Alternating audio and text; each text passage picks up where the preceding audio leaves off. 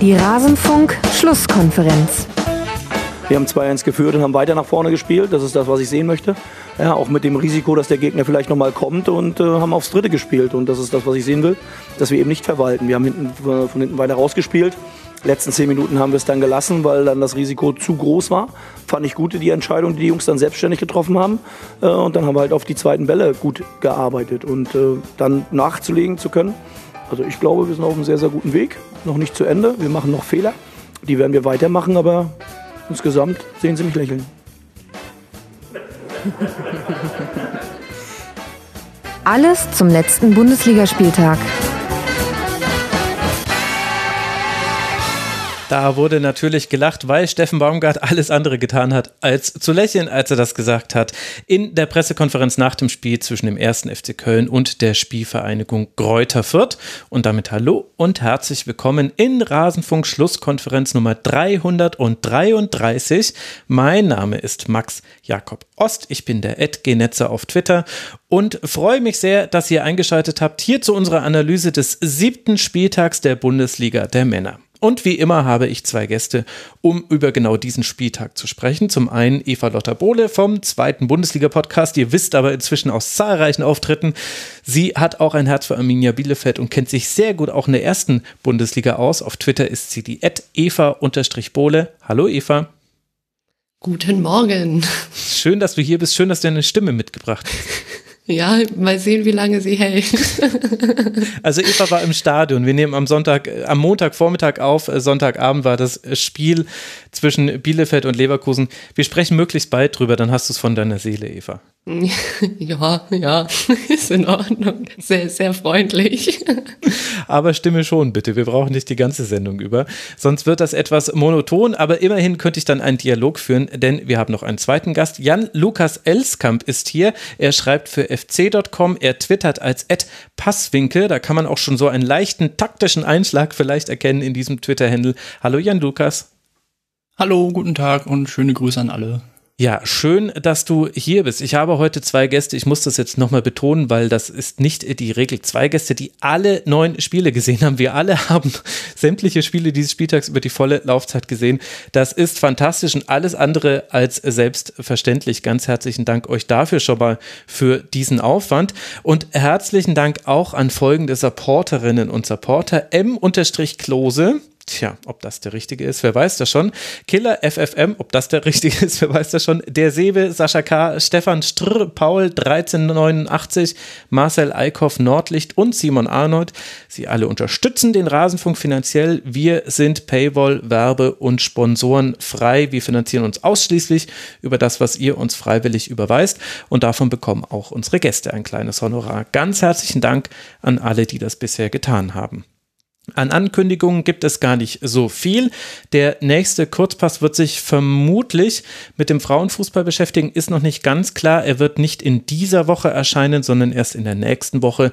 Da gab es einfach ein paar Terminkollisionen bei Gästen und es gibt ja noch einen Frauenbundesligaspieltag jetzt am Wochenende. Das ist gar nicht so schlecht. Dann sind drei Spieltage seit dem letzten Kurzpass vergangen. Ganz eventuell gibt es auch noch einen zu einem anderen Thema. Aber das bin ich gerade am Eruieren. Da kann und will ich jetzt gerade noch nichts versprechen. Und in Sachen Homepage und auch Supporter, Innenregistrierung sowie in Sachen Podroll, die ist sehr unaktuell, das alles, da arbeiten wir die ganze Zeit dran. Irgendwann wird die neue Homepage kommen, dann wird auch irgendwann die Podroll äh, in einer neuen Form kommen und auch aktualisiert. Und dann wird auch die Supporter-Innenregistrierung wieder funktionieren. Wir halten euch auf dem Laufenden, liebe Hörerinnen und Hörer. Jetzt lasst uns über den Spieltag sprechen. Es ist ja durchaus so einiges passiert, unter anderem die erste Niederlage des FC Bayern. 20 Jahre ist es her, dass Eintracht Frankfurt zuletzt in München gewinnen konnte. Jetzt war es wieder soweit. Mit Kostic in einer vorderen Dreierreihe auf links und Tuta und Ilsanker neben Hinterecker in der Innenverteidigung tritt die SGE mit einer neuen Ausstellung gegen Bayern an. Vielleicht war das auch so ein bisschen der Schlüssel zu diesem Sieg. Sicherlich lag der aber auch bei Kevin Trapp, der mit sehr vielen Paraden das Unentschieden erst noch gehalten hat und am Ende macht dann Philipp Kostic das 2 zu 1. Vorher hatten schon Goretzka und Hinteregger getroffen. Tja, Jan Lukas, was fangen wir jetzt an nach solchen Bayern-Niederlagen? Da brennt natürlich immer die Welt und das Internet, denn daran haben wir uns alle nicht mehr gewöhnt. Wie kritisch würdest du denn jetzt diese Niederlage sehen und was hat die Eintracht gut gemacht? Also erstmal das Positive bei der Eintracht. Ähm, ich glaube, es war die sehr richtige Entscheidung, das dann wirklich mit der Fünferkette anzugehen. Das war unter der Woche und ich glaube auch in den letzten Wochen, letzte Woche war ja das Spiel gegen die Kölner. Ähm, da hatte ich das so ein bisschen mitbekommen, dass da diskutiert wurde, mhm. ähm, baut Glasner wieder um oder auf Fünferkette oder bleibt er bei der Viererkette. Jetzt diese Woche hat er dann auf die Fünferkette zurückgegriffen, weil halt Bayern auch traditionell viel über die Außen angreift. Das hat dann auch sehr gut funktioniert, können wir ja gleich noch drauf eingehen. Dass die Welt jetzt bei den Bayern brennen würde, sehe ich so auch nicht, weil es gab letzten Endes sehr viele Chancen. Es ist ja kein Zufall, dass du Kevin Trapp als ersten herausstellst, der wirklich massiv gefordert wurde. Also an einem anderen Tag geht das wahrscheinlich auch andersrum aus, aber so halt eben nicht. so halt eben nicht, sagt er mit einem gewissen Grinsen in der Stimme. Ich habe genau rausgehört, aber liebe äh, Bayern-Fans da draußen, ihr werdet es uns sicherlich äh, verzeihen, wenn man die seltenen Niederlagen des FC Bayern dann auch mal dankend annimmt, dass man jetzt nicht wieder über ein 6 zu 0, 7 zu 0 äh, sprechen darf an der Stelle. Eva, wie hast du denn die Partie gesehen, beziehungsweise was davon konntest du eigentlich noch sehen? Ja, ich habe es mir heute Morgen noch angeguckt, äh, weil gestern Wahnsinn. ging nicht mehr. Ähm, ja, ich fand, äh, es ist ja immer noch mal was anderes, wenn man in so ein Spiel geht, wenn man weiß, wie es ausgegangen ist. Ähm, ich fand schon, dass Bayern äh, eigentlich über weite Phasen des Spiels überlegen war, wie ihr beide schon gesagt habt. Ähm, ich glaube, für Trapp war das ein sehr, sehr wichtiges Spiel, weil er ist ja unter anderem auch äh, nicht für die Nationalmannschaft nominiert, ähm, was eventuell damit zu tun hat, äh, dass ähm, Lene und Testegen jetzt dabei sind, neben Neuer, ähm, dass aber vielleicht auch einfach seine Leistung bisher in der Liga nicht auf einem Level war, wo sie hätten, also hätten sein können oder auch hätten sein sollen. Ähm, von daher glaube ich, also ich glaube, er hat zehn von elf Torschüssen tatsächlich pariert. Ähm, man konnte auch irgendwann sehen, dass äh, ja gerade Gnabry, Sané, ich glaube auch Lewandowski da irgendwann ziemlich frustriert waren. Ähm, was ich ganz interessant fand, war, dass das so ein Spiel ist, wenn man nur auf die Statistiken guckt, ähm, sehr, sehr schnell in die Irre geführt wird, weil eigentlich steht da zum Beispiel, dass äh, ein äh, Upamecano eigentlich sehr stabil hinten war. Er hatte die meisten Ballkontakte, eine sehr, sehr hohe Passquote mit 96 Prozent. Aber was ich finde auch dazu gehört, es gab zwei Szenen, ähm, wo er sehr, sehr unsicher wirkte. Dazu gehörte die Szene vor dem 1-1 tatsächlich. Mhm. Also ich glaube, es ist ein weiter Ball über die Außen, wo es dann Seitenwechsel von Frankfurt gibt. Äh, und Jakic kommt nicht ganz an den Ball dran und Upamecano versucht ihn halt abzudrängen. Ähm, aber Jakic geht halt voll in dieses 1 gegen 1 und drückt damit Upamecano immer weiter ähm, Richtung Grundlinie zurück, sodass dann eben die Ecke entsteht und auch die einzige Ecke für Eintracht, die dann eben zu diesem Tor äh, führt, äh, wo Hinteregger dann trifft. Und da finde ich auch, dass, ähm, ja, klar, man kann sagen, Hinteregger steht einfach sehr, sehr gut in der Luft.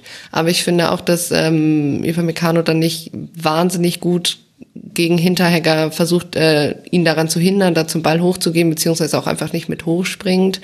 Ähm, da fand ich ihn ein bisschen unglücklich. Aber generell ähm, kann man, glaube ich, noch sagen, also insgesamt hat Bayern ja 20 ähm, Torschüsse abgegeben und davon waren 17 in den ersten 65 Minuten. Also man sieht schon so, die letzten 20 Minuten, fand ich, flachte das Spiel auch so ein bisschen ab. Also es war jetzt nicht so, dass, dass Frankfurt dann da irgendwie sehr aufs Tor drückte, sondern ich hatte das Gefühl, das war eher so ein, ähm, ja, so ein klassischer Fall von, es könnte jetzt noch einen Lucky Punch geben, den man meistens natürlich eher bei den Bayern vermutet. Ähm, Im Endeffekt ist es, glaube ich, einfach, dass, dass Frankfurt sehr, sehr effektiv war. Ähm, endlich mal kein Unentschieden. Ich glaube, so gut auf der anderen Seite Frankfurt-Fans, wenn sie davor ins Spiel gegangen sind, dann hätten gesagt, ja, ihr kriegt halt nochmal ein 1-1, ist zwar schon wieder ein Unentschieden, ähm, dann wären sie vielleicht happy gewesen, aber so ist natürlich ähm, noch um ein, einiges besser. Und ich fand es ähm, auch sehr bezeichnend, ich fand eigentlich Frankfurt vom 16er immer so ein bisschen schludrig, also dass sie da nicht mhm. konzentriert zu Ende gespielt haben. Und das ist ja eigentlich auch eine Szene vor dem 2-1. Lammers vertändelt ja eigentlich den Ball. Also eigentlich sieht es ja aus, als wäre die Szene schon vorbei. Und ich glaube, dann setzt sich so extrem gut äh, da nochmal durch und setzt nach. Und ähm, dann kann Kostic da von der Seite abziehen. Das äh, sah von, von Kostic auch so aus, als wollte er diesen Treffer unbedingt nach den ganzen Sachen, die da in den letzten Wochen und Monaten auch äh, irgendwie unterm Kessel gebrodet haben, äh, wirkt das ein wenig nach einem, äh, ich möchte den jetzt unbedingt machen, Treffer. Ja, war auch ein klassisches Kostic-Tor. Und da ist dann Upamecano ja auch wieder drin. Der ist mhm. ja der Spieler, der den Ball verliert außen. Dann rutscht er noch ganz unglücklich weg, äh, nachdem er eigentlich schon wieder in die Situation gekommen war. Und als wäre das nicht schon genug, orientiert er sich dann auch noch total in die Mitte, obwohl eigentlich, ähm, ich weiß nicht, wer zu dem Zeitpunkt Außenverteidiger war, wahrscheinlich Sabitzer. Sabitzer. Genau. Ähm, der hatte dann schon für Upamecano, der weggerutscht war, die Mitte zugemacht. Upamecano geht auch noch in die Mitte. Und allein dadurch hat dann Kostic außen überhaupt den Platz und die Ruhe zu seinem, ja, kann man fast schon sagen, gefürchteten Schuss ins lange Eck ähm, anzusetzen. Was jetzt auch ein ziemliches Signature Philipp Kostic-Tor ist, meiner Meinung nach, dass er flach ins lange Eck äh, abzieht. Und da ist halt auch wieder Upamecano drin. Und ähm, ich fand ganz gut, dass es so gegenübersteht mit Lucas Hernandez, der 19 Zweikämpfe gewonnen hat und äh, als deutlich sicherere Bank da hinten drin stand. Hat ziemlich viele, ich glaube, vier Pässe auch abgefangen. Also ich fand auch, dass es eine Statistik ist, die da so ein bisschen trügt bei Upamecano. Ja. Ja, finde ich auch. Also der hatte einen ziemlich schwarzen Tag. Upamecano auch schon in der ersten Halbzeit. Also Eva hat ja die beiden Szenen auch schon genannt. Die Entstehung der Ecke zum 1 zu 1 und dann die Ecke selbst auch. Es gab noch vorher auch noch ein Missverständnis kurz äh, vor der Halbzeit. Da hat sich Upamecano gegen Kostic nicht äh, gut angestellt, der dann so noch nach innen legen kann. Und dann erinnert ihr euch, dann gab es diese Hereingabe, die ganz knapp am Tor vorbeistreicht und hinten kann dann Lindström nicht mehr kontrolliert abschließen. Das war unmittelbar vor dem Pfiff zur Halbzeit.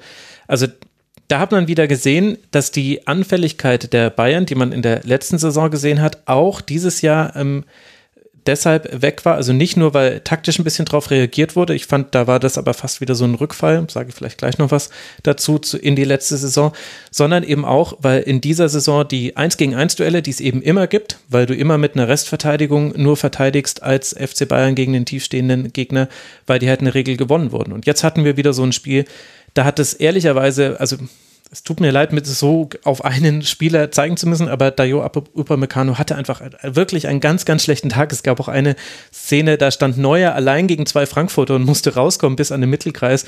Da war auch Upamecano mit dran beteiligt. Also kann, kann man vielleicht auch thematisieren, ob dann nicht vielleicht sogar ein Wechsel gut getan hätte, weil er wirkte auch müde und erschöpft. Also das war einfach überhaupt nicht äh, sein Abend. Und gleichzeitig hast du bei den Bayern dann aber auch einen Rückfall in alte Zeiten gesehen. Also am Anfang war das Aufbauspiel noch relativ strukturiert, jetzt nicht besonders viel Tempo, aber da war eben die Absicherung noch da und auch die, die Abstände im Gegenpressing haben eigentlich ganz gut gepasst. Da gab es ja auch dann die Phase, wo dann Frankfurt immer tiefer hinter reingedrückt wurde und im Grunde das 1 zu 0 von Goretzka in der 29. Minute, das schien so der Dosenöffner zu sein, okay, jetzt, jetzt fangen sie halt an und machen noch ein Tor, noch ein Tor und dann wechseln sie aus äh, und äh, schonen sich so ein bisschen und alles geht in die Länderspielpause. Und das hat aber Bayern nicht hinbekommen, weil Frankfurt sehr gut dagegen gehalten hat. Also So fand ich, hat ein fantastisches Spiel gemacht. Ich fand, dass äh, die Dreierreihe aus Tuta, Ilsanke und Hinteregger, die hatten schon auch immer ihre Momente, wo sie mal Probleme hatten. Auch dass Hinteregger da andribbelt vor dem 0 zu 1 durch Goretzka, das war definitiv eine schlechte Entscheidung. Aber insgesamt war es eine sehr gute Leistung von Eintracht Frankfurt. Es ist halt schwierig gegen die Bayern und dann brauchst du einen überragenden Trab, den hatten sie. Und dann, und das fand ich wirklich interessant, sind aber die Bayern irgendwann, genau in dieser Phase, Eva, wo du gesagt hast, nach der 65. Minute, dass nur noch so wenige Schüsse herausgespielt wurden, das war genau die Phase, in der die Bayern wieder in total alte Muster zurückgefallen sind. Und äh, du hast vorhin gesagt, das Spiel wäre dann verflacht und das Problem war genau das Gegenteil ist passiert. Die haben nämlich nur noch Flanken geschlagen und zwar nur noch unvorbereitete Flanken. Die ganze Zeit wurde reingechippt, es wurde ständig versucht, hinter die Kette zu chippen, was grundsätzlich gut funktionieren kann, aber es wurde nicht mehr gut vorbereitet. Es war dann auch oft auch ungenau gespielt und das ist dann immer ein Ballbesitz, den du hergibst, wo auch viel Zeit von der Uhr geht, wo dann auch eine gewisse Unruhe reinkommt. Sie haben es kaum mehr ausgespielt. Auch ein Jamal Musiala, der dann reinkam, hat im Grunde eine 1 gegen 1 Situation, die er gut gelöst hat, aber ansonsten ist er gar nicht in diese Situationen gekommen. Und das liegt natürlich an vielen Dingen, die die Eintracht gut gemacht hat, aber Bayern hat da auch, finde ich, so komplett das verloren, was es bisher eigentlich so ausgezeichnet hat unter Julian Nagelsmann, dass man eben sehr strukturiert auch im Angriff spielt, dass die Positionen so gut besetzt sind, dass man sowohl im Gegenpressing Zugriff hat, als auch sich eben dann diese Halbfeldflanken zum Beispiel vorbereiten kann, die sind ja sehr gefährlich, aber halt nicht so, wie sie geschlagen wurden jetzt von den Bayern. Und dann Sabitzer als Rechtsverteidiger möchte ich auch nochmal ein Fragezeichen dran machen. Also der hätte eigentlich auf äh, Kostic gehen müssen und dass Kostic der wichtigste Offensivmann bei Eintracht Frankfurt ist und dass er gerne solche Tore erzielt. Also sorry Leute, also das, das muss man einfach wissen, auch wenn man nicht jede Schlusskonferenz gehört hat. Das ist so ein bisschen mein Eindruck dieses Spiels. Ja, ähm, ich fand zum Beispiel auch, also wenn du halt sagst, die haben die ganze Zeit Flanken auch geschlagen, ich fand das vor allem so ein wenig unnötig, weil die hätten eigentlich die Zeit gehabt fürs Aufbauspiel.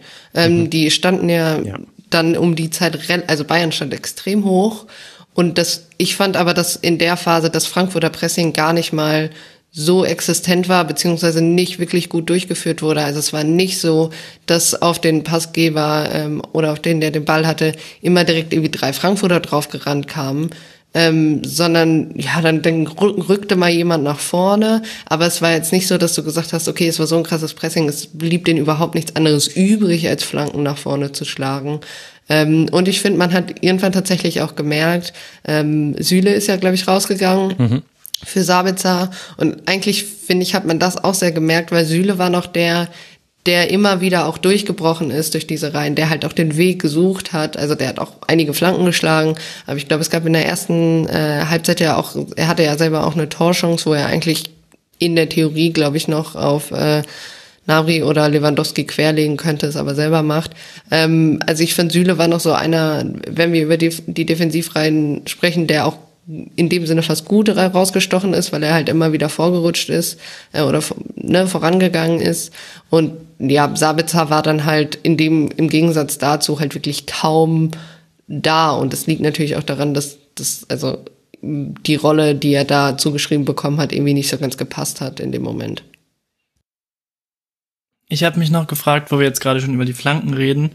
Ich hatte immer wieder das Gefühl, dass wenn Gnabry und Sané außen den Ball bekommen haben, dass die den ersten Kontakt schon in die Mitte legen mussten und eben so ein bisschen von der Auslinie auch weggedrängt wurden.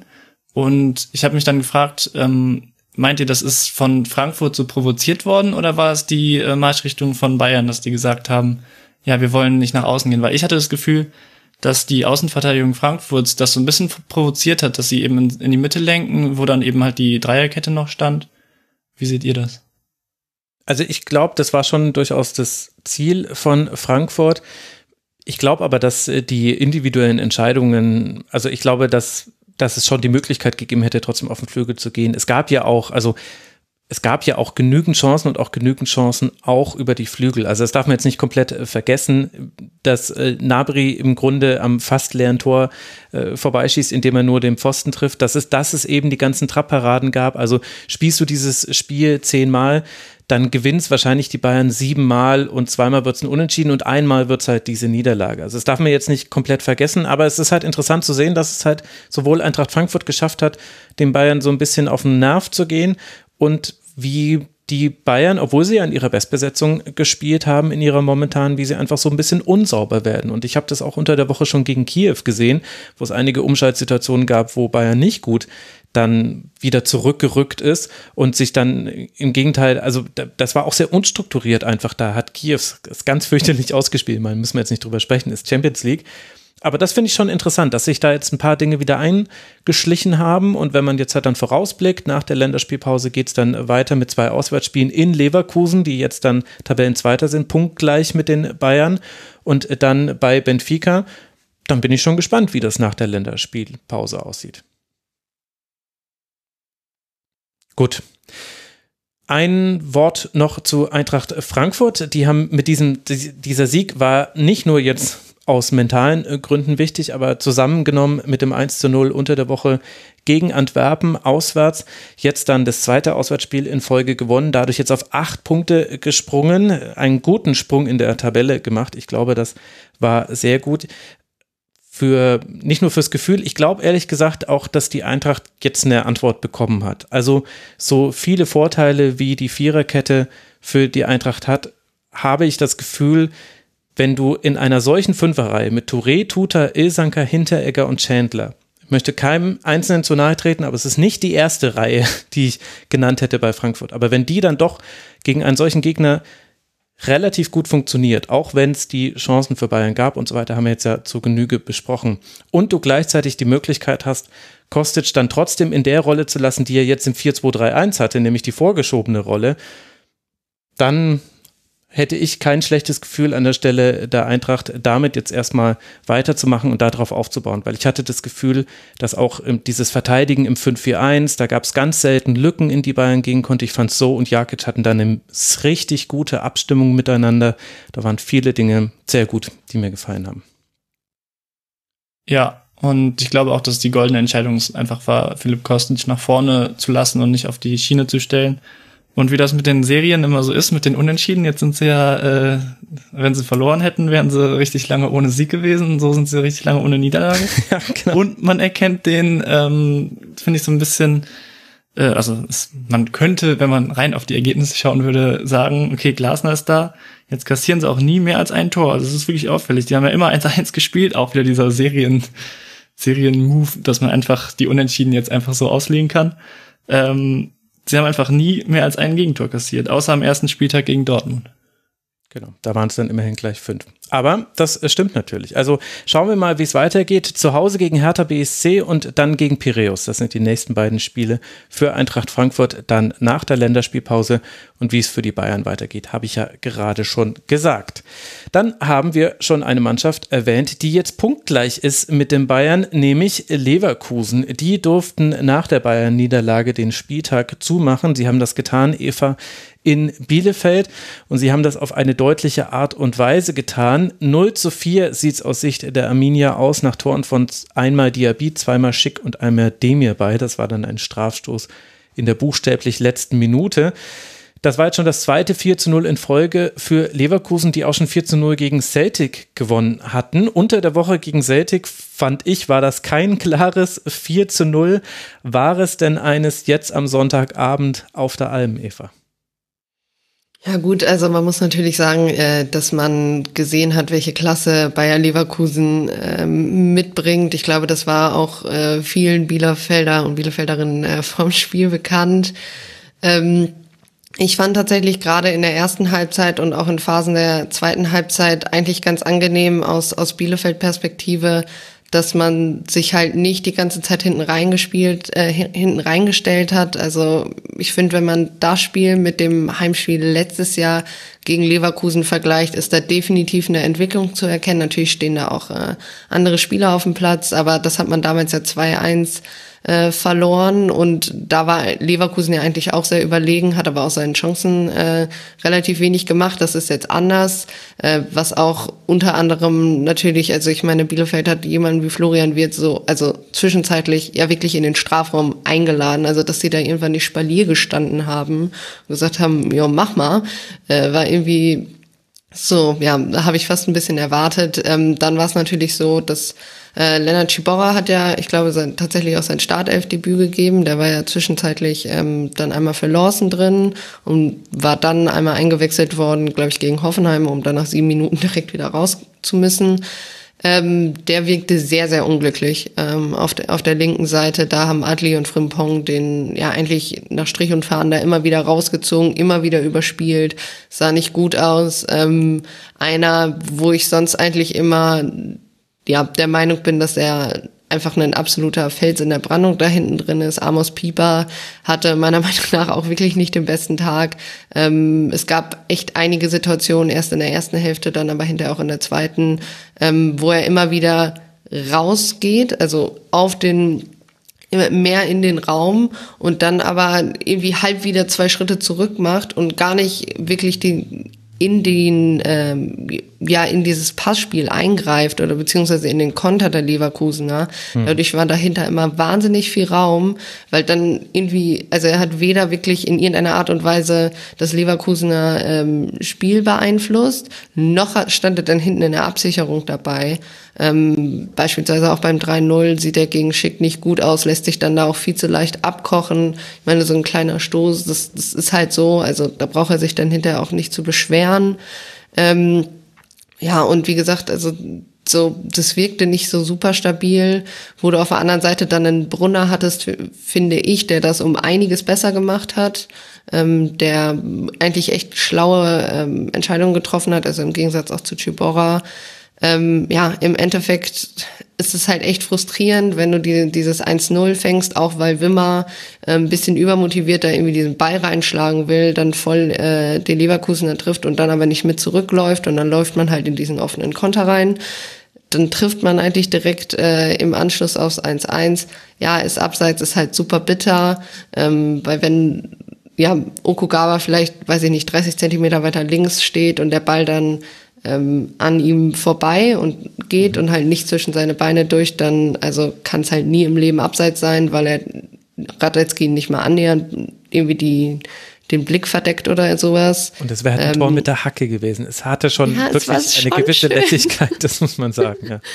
ähm, ja, bei Wimmer ist es so, ich gucke dem tatsächlich sehr, sehr gerne beim Fußballspielen zu. Ähm, ich finde, der bringt sehr viel Potenzial mit, aber wie das bei so jungen Spielern öfter mal der Fall ist, und das ist eben das, was, glaube ich, auch das Bielefelder Publikum noch so ein bisschen lernen muss. Wir haben einen im Gegensatz zu den letzten Jahren extrem jungen Kader. Wir haben einen Kader, der aus ganz vielen Zweitligaspielern besteht. Ähm, man muss denen halt Zeit geben. Ja, und das, das ist nicht leicht. Und das ist gerade nicht leicht, wenn man erst 1-0 gegen äh, Union Berlin verliert, wo man sich ein sehr, sehr unglückliches Gegentor fängt ähm, und dann jetzt 4-0 gegen Leverkusen. Ähm, was ich halt auch noch dazu finde, ist, ähm, dass für mich der Schiedsrichter nicht immer eine klare Linie verfolgt hat. Also ganz am Anfang hat Shibora das Bein super hoch, dann lässt er weiter pfeifen, dann gibt's im nächsten Moment aber für einen, ja, so, so ein Rumgeschubse quasi am Rand gelb für Brunner, auch sehr, sehr früh im Spiel. Also es war dann nicht irgendwie, ja, hier, die, deine dritte Verwarnung kriegst jetzt gelb. Mhm. Ähm, da, da wirkte das ja, da wirkte das Spiel sehr zerfahren.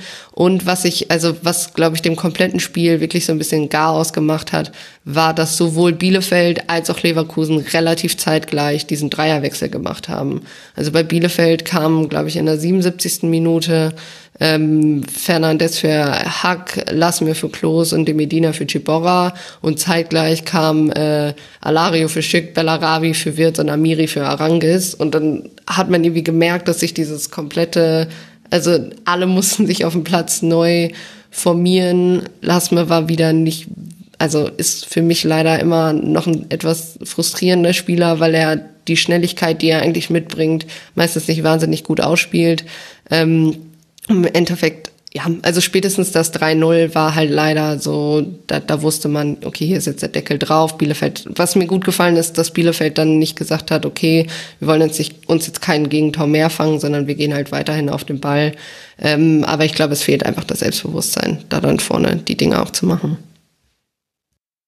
Ja, das sehe ich ähnlich. Ich habe auch bei den Statistiken im Prinzip nur auf den Regler so gestellt, dass ich nur die ersten 60 Minuten sehe, weil in dem Moment, wo das 3-0 gefallen ist, war im Prinzip allen klar, dass es vorbei ist. Jetzt auch keine, Sen keine Sensation, dass wenn Leverkusen 3-0 in Bielefeld führt, dass das Spiel dann gelaufen ist. Und bis dahin, wenn man das, sich das anschaut, sieht sogar gar nicht so deutlich aus mit äh, 10 zu 9 Schüssen für Leverkusen. Nur der Unterschied ist, sowohl offensiv hat es halt Leverkusen deutlich besser gemacht durch die individuelle Klasse. Also da hätte jetzt keiner wie der Wimmer einfach aus dreimal aus 20, 25 Metern abgezogen, wo dann ja auch genau das 1-0 rausfällt. Und ähm, defensiv hat halt Bielefeld dann auch, was natürlich auch bedingt ist, äh, der individuellen Klasse, den Spielern dann auch noch zusätzlich mehr Raum gegeben. Und ja, hast du ja auch gesagt, wenn dann ein Wirtz auf deine Abwehr zuläuft, dann ist es halt einfach fast auch schon zu spät momentan in der Phase. Was ja wirklich, ich meine, da hast du jetzt ja auch schon so ein bisschen in deinem in deiner Antwort den Fokus drauf gelegt, aktuell Qualität von Leverkusen ist. Also Wirtz und Schick, das ist gerade ein Match made in heaven, wie äh, Karamell und Meersalz, keine Ahnung. Also wenn, wenn die beiden in Kontersituationen kommen und dann sogar noch ein Diaby mitläuft, das ist ja dann fast schon zu viel des Guten. Das hat Leverkusen schon wirklich sehr gut gemacht. Sie hatten unglaublich viele Tempoaktionen, sogar auch in Situationen, die nicht äh, reine Umschaltsituationen waren. Also klar, im Umschaltmoment, da sind viele Spieler in Bewegung, da ist es dann einfacher, in Anführungszeichen auch Geschwindigkeitsvorteile auszuspielen. Aber wie Frimpong zum Beispiel, manchmal aus dem Stand heraus durch einen Doppelpass, äh, den er gespielt hat. Manchmal auch ist er auch direkt am Gegenspieler vorbeigegangen, wie der es geschafft hat, aus statischen Situationen dynamische Situationen zu kreieren. Und dann sind da auch fast immer Abschlusschancen hinten bei runtergefallen. Also Leverkusen hätte auch schon früher noch weitere Tore machen können und irgendwann dann ab der 75. dann war halt, ne, habt ihr ja gerade schon richtigerweise angesprochen. Das finde ich schon sehr stark zu sehen von Leverkusen. Und also ich freue mich auch auf dieses Duell gegen Bayern. Das kann man sich schon sehr gut vorstellen. Wenn jemand gegen Bayern spielt, dann jemand, der so gut im Umschalten ist und so schnell. Ich bin aber noch nicht so ganz sicher, ob ich der defensiven Stabilität schon so richtig traue bei Leverkusen. Auf dem Papier sieht es wunderbar aus. Sieben Gegentreffer, genauso viele wie die Bayern. Nur Freiburg und Mainz sind da aktuell noch besser in der Liga. Aber ich fand, da gab es jetzt auch in der Partie immer mal wieder so kleinere Aktionen, wo Kosunu einen Ball nicht klar genug rausklärt, wo es seltsamen Raum vor dem 16er gibt, den eigentlich Aranquis und Demir bei bespielen sollten. Hinkapi als Linksverteidiger definitiv nicht so gut wie Mitchell Bakker. Also es gibt schon auch noch kleinere Fragezeichen bei Leverkusen, will ich damit sagen. Meiner Meinung nach. Ja, ähm, ich glaube, dass das ist dann natürlich auch so der Fall, wenn, wenn es nur ein Bielefeld schafft, also die ein oder anderen Schwachstellen aufzudecken, ist natürlich die Frage, wie es dann ähm, ja doch gegen Bayern beispielsweise aussieht. Ähm, ich glaube im Endeffekt, ähm, ja, war es, kann man momentan halt gegen dieses Leverkusen äh, kaum, also ich würde jetzt einfach mal sagen, dass 15 von, von den 17 übrigen Vereinen da nicht wahnsinnig viel mitnehmen würden momentan, weil die einfach, also. Na. Ich weiß es nicht. Also ich also ich will nicht sagen, dass Leverkusen nicht gut sei. Das soll bitte nicht falsch verstanden werden. Aber wenn ich mir nur die Spiele angucke, das 1 zu 0 gegen Mainz war aus Mainzer Sicht relativ unglücklich. Da gab es eigentlich nur eine Phase, in der Leverkusen gut war. Dann hast du dieses Freak-Spiel gegen Dortmund. Du hast ein 3 zu 1 in Stuttgart. Okay, ich glaube, da waren sie über, da waren sie gut, wenn ich mich äh, gerade richtig erinnere. Aber ich finde schon, dass, also bei Leverkusen laufen auch gerade alle Dinge pro Leverkusen. Das heißt nicht, dass sie schlecht sind. Sie nehmen sich auch die Gelegenheiten, die sie bekommen. Aber ich bin da noch so ein bisschen zurückhaltend, ehrlich gesagt. Gut, und man muss vielleicht auch ein bisschen tatsächlich über deren Chancenverwertung reden. Also klar, ich meine, sie haben im Endeffekt 4-0 gewonnen, aber ich fand gerade in der ersten Halbzeit, ich glaube, Schick war es auch nochmal, die natürlich mhm. zu irgendeinem Zeitpunkt das Bielefelder Publikum auch ein bisschen gefressen hatte. Meiner Meinung nach auch vollkommen zu Recht. Ähm, der, also eigentlich. Also er hat vor der Bielefelder Kurve gejubelt. Ja. Da hat sich Seoane ähm, auch für entschuldigt danach. Ja, äh, da war auch vorher nichts passiert. Ich glaube, äh, die gute Frieda hatte da gefragt, ob vorher irgendwie was schon vom Publikum kam. Soweit ich weiß nicht. Ähm, aber ja, ähm, ich glaube, Schick stand ja quasi schon frei vor äh, Ortega mhm. und ja, will's vielleicht in dem Moment ein bisschen zu sehr, ich weiß nicht, aber also ich habe das Ding halt ehrlich gesagt schon dreimal drin gesehen. Ähm, also ich fand, es gab ein oder zwei Situationen, wo man schon gemerkt hat, ähm, das geht denen, also sie denken, es geht jetzt zu leicht. Ich meine auch diese Wirtssituation, im Endeffekt muss daraus ein Tor entstehen. Ähm, vielleicht darf er nicht nochmal in das letzte Dribbling reingehen, auch wenn er es natürlich kann. Aber irgendwann standen da halt dann doch drei Gegenspieler und dann wurde es doch ein bisschen schwierig. Ähm, aber generell, ich glaube, was tatsächlich ein Problem sein könnte, ist die Konstanz, weil ich glaube auch zu Beginn der der ersten Hälfte, äh, der zweiten Hälfte war es so wieder so, dass Bielefeld relativ stark war. Leverkusen hat es halt gut geschafft, dann mit dem 3-0 da halt komplett die Luft rauszunehmen. Ähm, aber ich glaube, das ist schon was, wo man dann gucken muss, wie ist das auch mit mehr Belastung. Ähm, und wir haben es zwar, äh, letzte Saison war es um einiges äh, später in der Saison, aber ne, wieder dieses Bayern-Bayer-Duell, wo man so ein bisschen sehen kann, na, wie geht's denn hin und äh, wo könnte der Weg von Leverkusen diese Saison hinführen.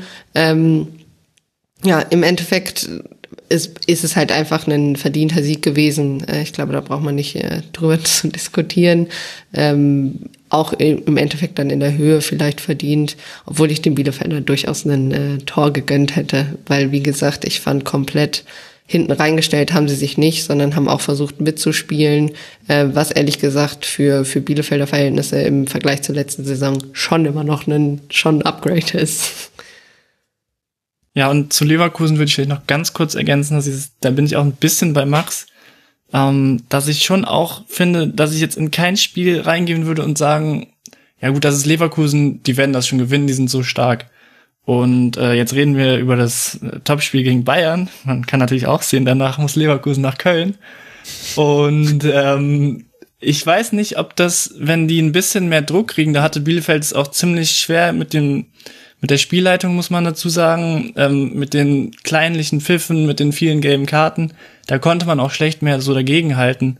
Aber wenn denen von Minute eins an die Spieler auf den Füßen stehen, vielleicht mal die Spieler nicht immer so frei aufdrehen können. Ist jetzt vielleicht ein bisschen Optimismus auch bei mir, muss ich sagen, aber ich sehe das auch noch nicht, dass die in das Spiel gehen und das einfach wieder 4-0 auswärts gewinnen, ohne große Mühen. Und jetzt wird es zwar ein ganz kleiner Bielefeld-Schwerpunkt, aber Eva, wenn ich dich äh, da habe, möchte ich dann doch noch eine Frage stellen, bevor wir zum nächsten Spiel weiterkommen, weil du die Chancenverwertung angesprochen hast. Interessanterweise Leverkusen da aktuell auf äh, Tabellenplatz 1, Arminia Bielefeld auf äh, Platz 18, erst drei Tore erzielt.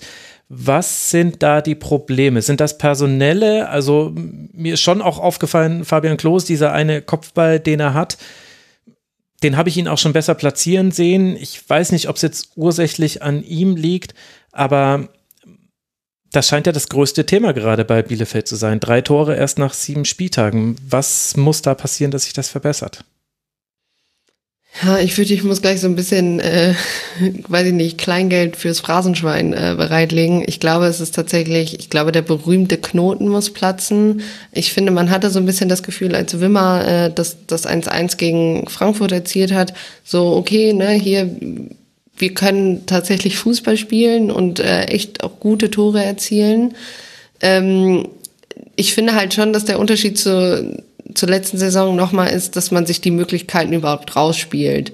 Und zwar ähm, auch vernünftig rausspielt und dass das nicht immer so Zufallsdinge sind. Ähm, ja, ich, ich weiß nicht, ob es vielleicht tatsächlich, ich möchte gar nicht sagen, dass es mangelnde Klasse ist, ähm, weil ich glaube schon, dass ähm, auch einen, also ich meine, gerade auch Hack hatte immer wieder Pech, immer wieder äh, Pfostentreffer auch in den Spielen. Mhm. Ähm, ich glaube halt leider, dass das irgendwann demotiviert. Also wenn man immer wieder Möglichkeiten hat, auch immer wieder gute Möglichkeiten rausspielt.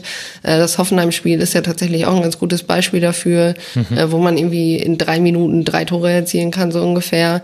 Ähm, ich glaube halt tatsächlich einfach, dass da das Selbstvertrauen fehlt. Bei Klos bin ich mir ab und zu auch nicht so sicher, ob da noch ein paar andere Dinge reinspielen. Also er betont immer wieder in Interviews, ähm, dass er ja super gut noch mit äh, Uwe Neuhaus befreundet ist. Ich weiß nicht, ob das nicht auch ein bisschen hinderlich ist, ähm, weil klar, ich verstehe, dass das ähm, für den natürlich auch äh, damals nicht einfach war, aber irgendwann denke ich mir so, ja, ist in Ordnung jetzt, aber wir müssen jetzt weiterspielen. Ähm, dass vielleicht auch ein Janis Serra leider noch nicht fit genug ist. Ähm, der war jetzt schon wieder krank. Diese Kiel-Saison hängt dem, glaube ich, ein bisschen schwerer in den Knochen, als viele von uns das auch erwartet haben. Und dann ist diese Variabilität, die man eigentlich in dieses Spiel bringen wollte in dieser Saison, ist halt leider noch nicht so da, auch weil mhm. Sebastian Vassiliades immer noch nicht fit ist. Ich hoffe tatsächlich, dass der im Spiel gegen Augsburg jetzt soweit ist. Der ist jetzt voll ins Mannschaftstraining eingestiegen, aber hat halt noch Rückstand. Diese Länderspielpause könnte da, glaube ich, tatsächlich sehr hilfreich sein. Ähm, ich glaube schon, dass man dieser Mannschaft auch Zeit geben muss. Ähm, aber natürlich ist halt immer so die, die Frage, naja, wie viel Zeit denn? Weil irgendwann wird so ein Publikum dann leider auch ungeduldig. Ähm, aber ja, ich glaube, es braucht halt dieses eine Spiel, wo man nicht nur einen Punkt dann holt, sondern dass man tatsächlich gewinnt. Ähm, und nicht nur egal wie, sondern tatsächlich auch mit gut herausgespielten Toren, dass es dann ähm, mal Klick macht und dann man sich selbst äh, ja irgendwie beweisen kann, dass man auch was in der Liga zu verloren hat in dem Sinne. Hm. Gut, der nächste Versuch ist dann nach der Länderspielpause ein Auswärtsspiel in Augsburg. Dann spielt man zu Hause gegen den BVB, bevor man sich dann gleich zweimal mit dem ersten FSV Mainz 05 messen darf. Einmal auswärts im DFB-Pokal und direkt danach zu Hause. Wie es für Leverkusen weitergeht, haben wir schon angesprochen gegen Bayern, Betis und dann der erste FC Köln. Darauf freut sich Jan Lukas schon ganz besonders. Und besonders freuen konnten sich auch alle Fans von Borussia Dortmund. Frage, die wir jetzt vielleicht dann klären müssen, ist, ob auch über die Spielweise oder nur das Ergebnis. Ohne Holland, aber mit Marco Reus spielt der BVB gegen eben jenen FC Augsburg, der der nächste Gegner von Arminia Bielefeld ist. Guerrero verwandelt in der zehnten Minute einen Strafstoß zum 1 zu 0, aber Augsburg kann ausgleichen. Zekiri trifft in der 35. Minute zum 1 zu 1. Julian Brandt schießt dann in der 51. Minute das 2 zu 1 und das soll dann auch der Siegtreffer gewesen sein. Es gibt noch Chancen für den BVB, auch große Chancen, aber nicht so wahnsinnige viele und man schafft es eben mal wieder nicht, Jan Lukas, ein Spiel klar zuzumachen. Deswegen war es unnötig spannend, glaube ich, aus BVB-Sicht. Wie haben dir denn beide Mannschaften gefallen? Ja, also vor allem schafft man es aus Sicht von Dortmund auch nicht, den Ball mal aufs Tor zu schießen. Ähm, es wurden, glaube ich, 20 mhm. Schüsse auf, abgegeben, von denen sind vier aufs Tor gegangen. Gut, man kann dazu sagen, zweimal war Alu dazu äh, zusätzlich noch dabei. Die gehen dann ja nicht als Schuss aufs Tor in die Statistik ein. Aber es ist dann doch sehr wenig, gerade weil es auch echt gute Chancen waren teilweise. Mhm. Ähm, dazu kommt, dass ich in der ersten Halbzeit gerade auch nicht so wirklich gesehen habe, dass das jetzt so, ein, so eine ganz klare Idee ist, wie man jetzt ohne Haaland die Tore machen will. Ähm, das war personell natürlich auch echt eine etwas seltsame Besetzung mit Marius Wolf auf dem linken Flügel, der es aber auch gar nicht so schlecht gemacht hat, muss man sagen. Ähm, aber insgesamt hat man dann doch gemerkt, dass da, also die Tore fallen auch in Dortmund nicht von alleine. Ja, ja, vor allem auch gegen diesen Gegner, oder? Also Augsburg hat ja, ich fand es interessant, wie Augsburg das angegangen ist. Man hat umgestellt, man hat Meier auf die 10 gestellt und eigentlich dann auch in dieser Formation auch gegen den Ball gespielt, also relativ hoch rausgeschoben. Cordova und Sekiri sind angelaufen, Meier stand dahinter, hat so ein bisschen Witzel aus dem Spiel genommen. Und das hat ja schon in Teilen wirklich ganz gut funktioniert bei Augsburg.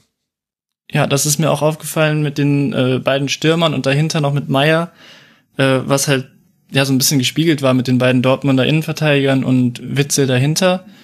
Und ähm, zusätzlich hat Dortmund, habe ich zumindest interpretiert, auch mit einem sehr zentralen Mittelfeld gespielt. Da gab es jetzt selten die Möglichkeit aus der Verteidigung auf den Flügel rauszuspielen. Mhm.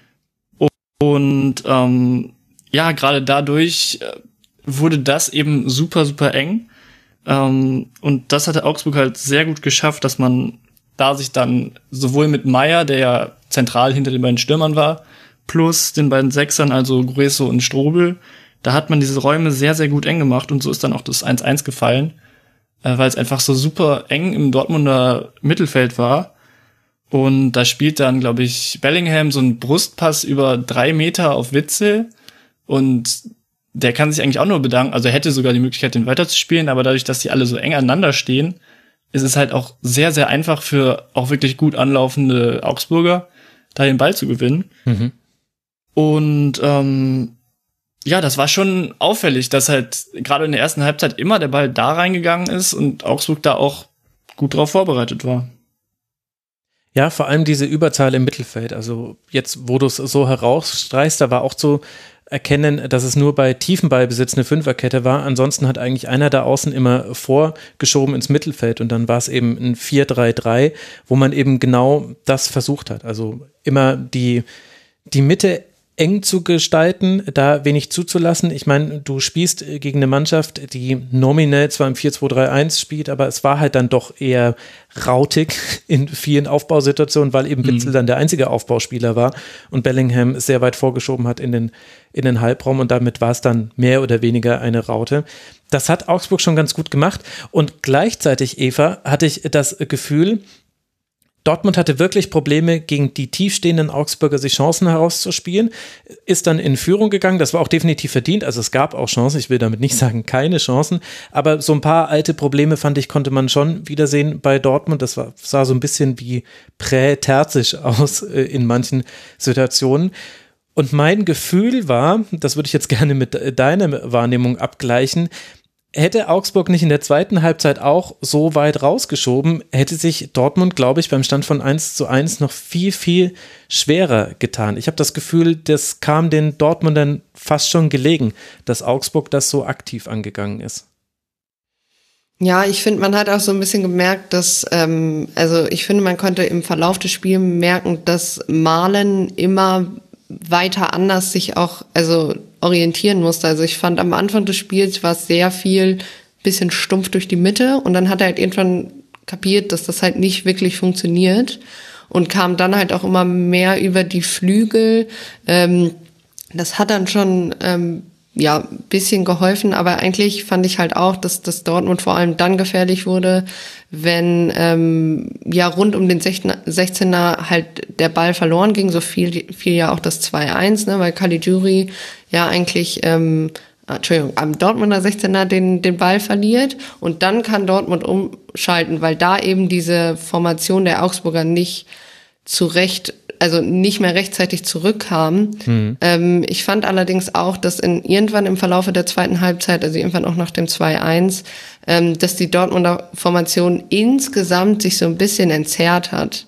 Also dass man mehr auf die Flügel rausgerückt ist und generell mehr Platz, was halt auch sehr riskant war, weil ich fand da zwischenzeitlich die Lücke zwischen Akanji und Hummels, Hummels schon sehr, sehr groß. Ähm, was ich halt dann so ein bisschen enttäuschend fand, ist, dass Augsburg da auch se also selber aus so ein, zwei Möglichkeiten einfach zu wenig gemacht hat. Also ich meine, Meier hatte, ne, das wäre eigentlich das ein super schönes Tor für ihn gewesen, aber es geht, ne, geht ja an die Latte. Und das war Augsburgs einziger Distanz, also Torschuss aus der Distanz. Und das fand ich halt so schade, weil man da gesehen hat, dass ähm, Dortmund damit Probleme hat, wenn er dann irgendwie da an den zweiten Ball zu kommen, weil da so äh, kann Sikiri ja den, den, das Tor auch machen. Und ich fand halt leider auch, dass äh, unter anderem Sergio Cordova sehr unglücklich agiert hat. Also ich kenne es halt noch hier aus Bielefeld, als er ausgeliehen war, was so seine Entscheidungsfindung äh, gerade so im gegnerischen 16er betrifft, also gefühlt von zehn Entscheidungen trifft er neunmal die falsche, dass er immer irgendwie nochmal versucht, ähm, in die Mitte zurückzuziehen, aber dabei halt den Ball verliert, weil er eigentlich die Körperlich Körperlichkeit hat, sie aber nicht vernünftig einsetzt. Ähm, das ist irgendwie, habe ich das Gefühl, dass da manchmal die Abstimmung fehlt, weil du eigentlich mit Meier äh, einen sehr guten Spieler hast, aber manchmal habe ich halt das Gefühl, dass ähm, ja, dass, dass da bei Cordova irgendwie noch nicht so ganz das, das Selbstbewusstsein da ist, vielleicht auch selber einfach mal abzuschießen, bevor man irgendwie in das dritte Dribbling noch reingeht. Ja, und auf der anderen Seite will ich jetzt äh, Dortmund auch nicht so schlecht wegkommen lassen. Ich habe das Gefühl, ich habe ein bisschen viel gemotzt. Ich glaube, Jan Lukas, man kann da auch nicht komplett rausrechnen. Also Holland, natürlich, darüber haben wir aber auch alle gesprochen und wir haben bei jeder Szene gesehen, wie er auf der Tribüne reagiert hat. Danke da nochmal an die Regie. Das fand ich auch wirklich sehr wichtig, das nochmal an der Stelle zu sehen. Aber ich glaube, man darf nicht komplett rausrechnen, welche personellen Probleme Dortmund auch immer noch hat und auch in dieser Partie. Also Meunier hatte keinen guten Tag, hat dann aber auch irgendwann sichtlich Probleme mit seinem Knie gehabt, musste ausgewechselt werden. Hummes musste später auch mit Knieproblemen raus. Also man merkt auch, die Herausforderung für Dortmund ist es immer noch, aus den Spielern, die gerade auch wirklich in der Lage sind, Leistung zu bringen, dann eine Mannschaft zu formen. Und das kommt ihnen halt auch in der Partie so ein bisschen in die Quere, glaube ich. Ja, und ähm, da gehört dann auch zu mit Azar auf dem Flügel. Da wurde das Flügelspiel dann viel mehr wieder gesucht von Dortmund, das hatte Eva auch gerade gesagt. Und ähm, zur individuellen Besetzung kommt halt auch noch dazu, dass, wo Eva jetzt gerade über Ex-Bielefelder Cordova geredet hat, da kann ich über Ex-Kölner Marius Wolf sprechen. Das ist auch nicht selbstverständlich, dass dann ein Marius Wolf auf dem linken Flügel bei Borussia Dortmund beginnt. Und da ist dann halt ein Qualitätsunterschied, den man auch erkennt, wenn ein Torgan Azar reinkommt. Und dann fiel auch noch Meunier aus, wie du gerade schon gesagt hast, der, glaube ich, die ganze letzte Woche schon Probleme hatte. Also der ist auch schon angeschlagen ins Spiel reingegangen. Und ähm, ja, das ist dann auch einfach nicht zu ersetzen für Borussia Dortmund. Darf man, glaube ich, da nicht vergessen. Und es ist ja schon ein bisschen kurios. Wir spielen über ein, wir sprechen über ein Spiel mit 20 zu 5 Torschüssen. Das geht 1 zu 2 aus. Das war Bayern gegen Frankfurt. Und wir sprechen über ein Spiel mit 20 zu 6 Schüssen. Und das geht 2 zu 1 aus für den BVB. Da sieht man mal, wie unterschiedlich dann das alles immer interpretiert werden kann. Und das war ja definitiv ein gutes Spiel und ein wichtiger Sieg, denn damit ist der BVB wieder dran an Bayern und Leverkusen. Ein Punkt Rückstand ist es nur noch nach der Länderspielpause geht es weiter mit einem Heimspiel gegen den ersten FSV Mainz 05, bevor man nach Amsterdam reist. Und der FC Augsburg, der seinerseits bei fünf Punkten verharrt, der wird dann Arminia Bielefeld zu Hause empfangen. Ihr habt es euch sicherlich noch gemerkt aus dem letzten Segment. Und sollten die Dortmund-Fans sich gefragt haben, und ich weiß, einige haben das getan, war die gelb-rote Karte für Moderhut nach Abwinken, war das jetzt eine neue Linie, die in der Saison durchgezogen wird? Also ich würde die These vertreten, Nee, ist es nicht, denn äh, Zekiri äh, winkt sogar noch ab, nachdem er schon äh, gelb gesehen hat. Also Tobias Welz hat das nicht so interpretiert wie Dennis Eitekin. Das, ja, also ich glaube, muss man an der Stelle zumindest noch kurz erwähnt haben. Das macht das aus der letzten Woche Geschehene nicht weniger ärgerlich für alle BVB-Fans bei ärgerlich sind wir bei Hertha BSC. Nein, das war eine, un, das war eine unfaire Überleitung. Andererseits habe ich das Gefühl, da kippt auch die Stimmung schon sehr, beziehungsweise sie erholt sich einfach nicht. Wir wollen über Hertha BSC sprechen gegen den SC Freiburg, denn wir gehen aktuell die Tabelle von oben nach unten durch und da wartet eben schon auf Platz 4 der SC aus Freiburg. Unter anderem, weil man wieder gewinnen konnte. Der SC ist die einzige Mannschaft, die noch nicht verloren hat in dieser Fußball-Bundesliga der Männer. Am Ende sind es zwei Tore nach Ecken, die den Unterschied gegen die Hertha machen. Gefühlt lag aber mehr zwischen den beiden Teams. Lienhardt trifft in der 17. Minute und Petersen per Fallrückzieher in der 78. Minute macht sein 30. Joker-Tor. Den Ausgleich äh, schießt Piontek in der 70. Minute, der spielt dann aber im Nachhinein keine große Rolle, weil die Hertha ihrerseits eben wieder verloren hat und Freiburg wieder mal gewonnen hat. Eva, was fangen wir mit so einem Spiel an?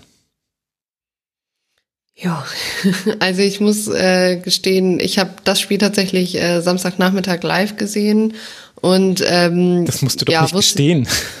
Ja, ja, doch.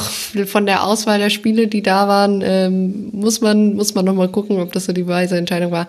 Nein, also ähm, ich hatte so das Gefühl, am, am Anfang war es eher so ein gegenseitiges Abtasten. Hertha wollte erst mal gucken, ähm, ja, wo befindet man sich vielleicht selbst? Freiburg wollte aber auch erst äh, Hertha mal so ein bisschen kommen lassen. Ähm, ich fand da tatsächlich die, die Anfangsphase von der Hertha auch gar nicht so schlecht. Ich glaube, Toussaint verpasst relativ am Anfang äh, mhm. nach einer Flanke. Ähm, dann kann Hertha eine Unaufmerksamkeit von Schlotterbeck, die ja wirklich nicht häufig vorkommen, ehrlich gesagt, ähm, nicht nutzen und dann klärt Flecken noch vor Jovetic. Ähm, allerdings hat er halt auch, auch Hertha so einige, ja, Fehler drin. Ähm, ich fand Boyata immer wieder schwach in, der, in dem Spiel leider. Also äh, unter anderem bei ein, beim 1-0 sah er, glaube ich, zusammen mit Selka auch echt nicht gut aus, äh, weil sie äh, Lina dann nicht beim, beim Kopfball stören. Ähm, wer für mich noch auf Hertha-Seite mit am auffälligsten war, war Suat Serda. Ähm, mhm. Vor allem in der ersten Viertelstunde, aber auch immer wieder. Also da hatte ich so das Gefühl, der war noch der, der am meisten ähm, ja sowieso an Spielqualität oder an ja Spiellaune tatsächlich auch in diesem Spiel besessen hat und auch mal nach vorne gegangen ist. Ähm, ja, ich fand also generell, dass das Hertha, wenn am gefährlichsten wurde, wenn wenn es so Schüsse außer Distanz oder so kurz vorm 16er waren, äh, da hat man dann gemerkt, dass es da die ein oder andere ähm, ja Problematik hinter gab. Ähm, generell fand ich aber hinterher, also ich fand persönlich kein wirklich gutes Spiel zum Angucken, weil auch Freiburg für mich jetzt nicht ähm, ja extrem es war kein Feuerwerk, gespielt. sagen wir es wie es Nein, ist. es war kein Feuerwerk. Was ich allerdings auch nicht finde, ist, dass äh, ich glaube, das hat Paul Dardai hinterher nach dem Spiel gesagt, ähm, er findet war äh, nicht, dass das Spiel vercoacht war oder dass seine Mannschaft schlecht war. Äh, die Gegentore würden ja einfach nach Standards äh, fallen und das wird dann mal passieren. Äh, Finde ich, also erstmal, wo da die Erwartungshaltung ist, äh, schon sehr gering. So, ja, können wir halt jetzt nichts machen, dann verlieren wir halt, wo ich mir denke, naja, also dann schießt er halt mehr Tore, aber das passiert halt nicht. Äh, so das ganz ist gar nicht so wirklich auf seiner Festplatte gewesen. Nee, nee, habe ich so das Gefühl. Und ich, ich hatte immer so das Gefühl, wenn es mal Druckphasen von Hertha gab, waren die nur sehr kurz. Und sobald es nicht geklappt hat, ähm, ging das dann, also ging diese, ging die Köpfe auch irgendwie wieder runter. Also ich glaube, ähm, Ekelenkamp hat mir eigentlich ganz gut gefallen, als er reinkam. Der hat nochmal neuen Schwung reingebracht, auch Mittelstädt. Aber das waren, also man hat immer nur einzelne Spieler rausgepickt. Ähm, ich fand zum Beispiel auch, dass Alexander Schwolo, ich bin mir nicht ganz sicher, wer da ähm, das auch meinte. Ich glaube, unter anderem äh, hat Marc Schwitzky das auch angesprochen, ähm, dass der nicht wirklich aussieht, als würde er mit der Mannschaft mittrainieren, weil da Abläufe nicht wirklich stimmen. Also einfach die Absprache mit der Abwehr sieht nicht einwandfrei aus.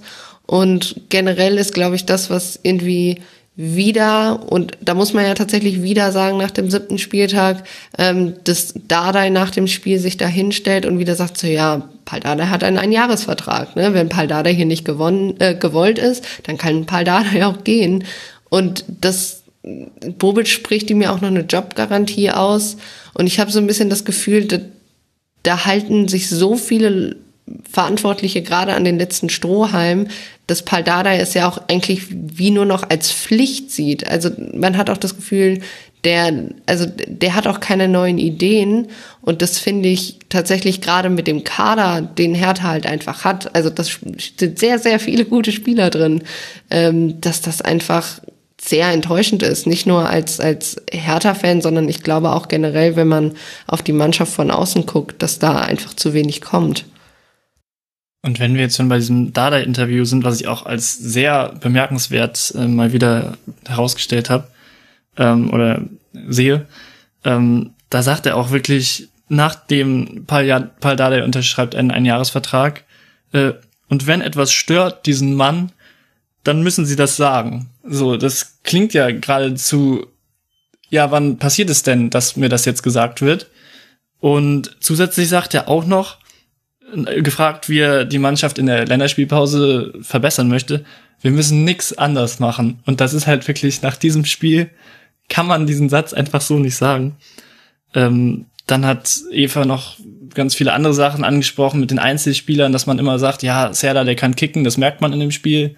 Man merkt auch, dass Mittelstädt reinkommt und irgendwie am Ende dann, ich weiß gar nicht, wie viel Prozent der Angriffe waren, aber auf jeden Fall um die 50 Prozent der Angriffe laufen über links weil die Angriffe auch erst gestartet haben, nachdem ein paar Spieler eingewechselt wurden mhm. und Mittelstädt dann eben auf der linken Seite war. Ähm, also wie man nach diesem Spiel sagen kann, man muss nichts anderes anders machen, weiß ich nicht. Und doch stimmt ja auch die die Aussage von davor, dass es einfach wirklich auch kein gutes Spiel war, kein Feuerwerk. Wenn man auf die Schüsse guckt, ähm, äh, Hertha hat äh, hat glaube ich mehr als die Hälfte der Schüsse waren Weitschüsse von außerhalb des Strafraums. Ja. So, die hatten gar keinen Plan, wie man in den Strafraum reinkommen soll. Und äh, auf der anderen Seite, Freiburg hat zwar den Ball gut gehalten und sich viel in der gegnerischen Hälfte so äh, eingenistet, kann man fast schon sagen. Aber letzten Endes waren von elf Schüssen sieben nach Standards, glaube ich. Genau. So, und von daher, das ist dann einfach auch jetzt nicht so, dass man sagt, gut, die haben jetzt eine wirklich schwache Hertha sich zurechtgelegt, Angriffe erspielt und dann den Ball reingemacht, sondern letztendlich haben sie halt auch einfach zwei Ecken verwandelt. Ja, das ist dieser, das ist, das bringt, finde ich, ganz gut auf den Punkt. Es war ein schwaches Spiel von beiden. Und schwaches Spiel soll nicht heißen, da waren jetzt gar keine guten Aktionen mit drin. Die hatten beide Mannschaften. Also Freiburg hat ja nicht nur diese Standardsituation und die sind natürlich dann auch sehr gut getreten. Klar, das 2 zu 1 ist ein bisschen glücklich, dass da von Boyata aus der Ball zurückspringt zu Petersen und er dann diesen Fallrückzieher machen kann und gleichzeitig nicht so gedeckt ist, dass das ein Foul ist. Normalerweise sollten Fallrückzieher in solchen Situationen nicht passieren, aber das hat der VfL auch erleben müssen an diesem Spieltag, dass es dann doch manchmal geschieht. Also einzelne Dinge haben gut funktioniert. Bei Hertha ja auch auch. Hertha hatte, Serda hatte immer wieder diese Dribblings durchs Mittelfeld. Es gab eben nicht nur den Ausgleich, der auch ganz fürchterlich räudig schlecht verteidigt war von Freiburg, sondern ja auch den Lattenschuss dann von Kehlenkamp direkt danach. Da war auch eine Art Stimmung im Stadion oder Art Stimmung hört sich jetzt despektierlich an, so habe ich es nicht gemeint. Es war Stimmung im Stadion. Also obwohl da nur 18.000 Leute saßen, hattest du da wirklich das Gefühl, aha, jetzt wird es nochmal interessant. Aber dennoch haben sich beide auf einem geringen Niveau duelliert. Und ich verstehe auch, was ihr zum Dada-Interview sagt. Ich habe das auch gehört. Ich habe mir da auch meinen Teil zu gedacht. Und gleichzeitig finde ich, ist es aber so einfach auch nicht. Also ich persönlich vertrete inzwischen auch die Meinung, dass es einfach ganz offensichtlich in dieser Konstellation spielerisch keinen Fortschritt geben wird.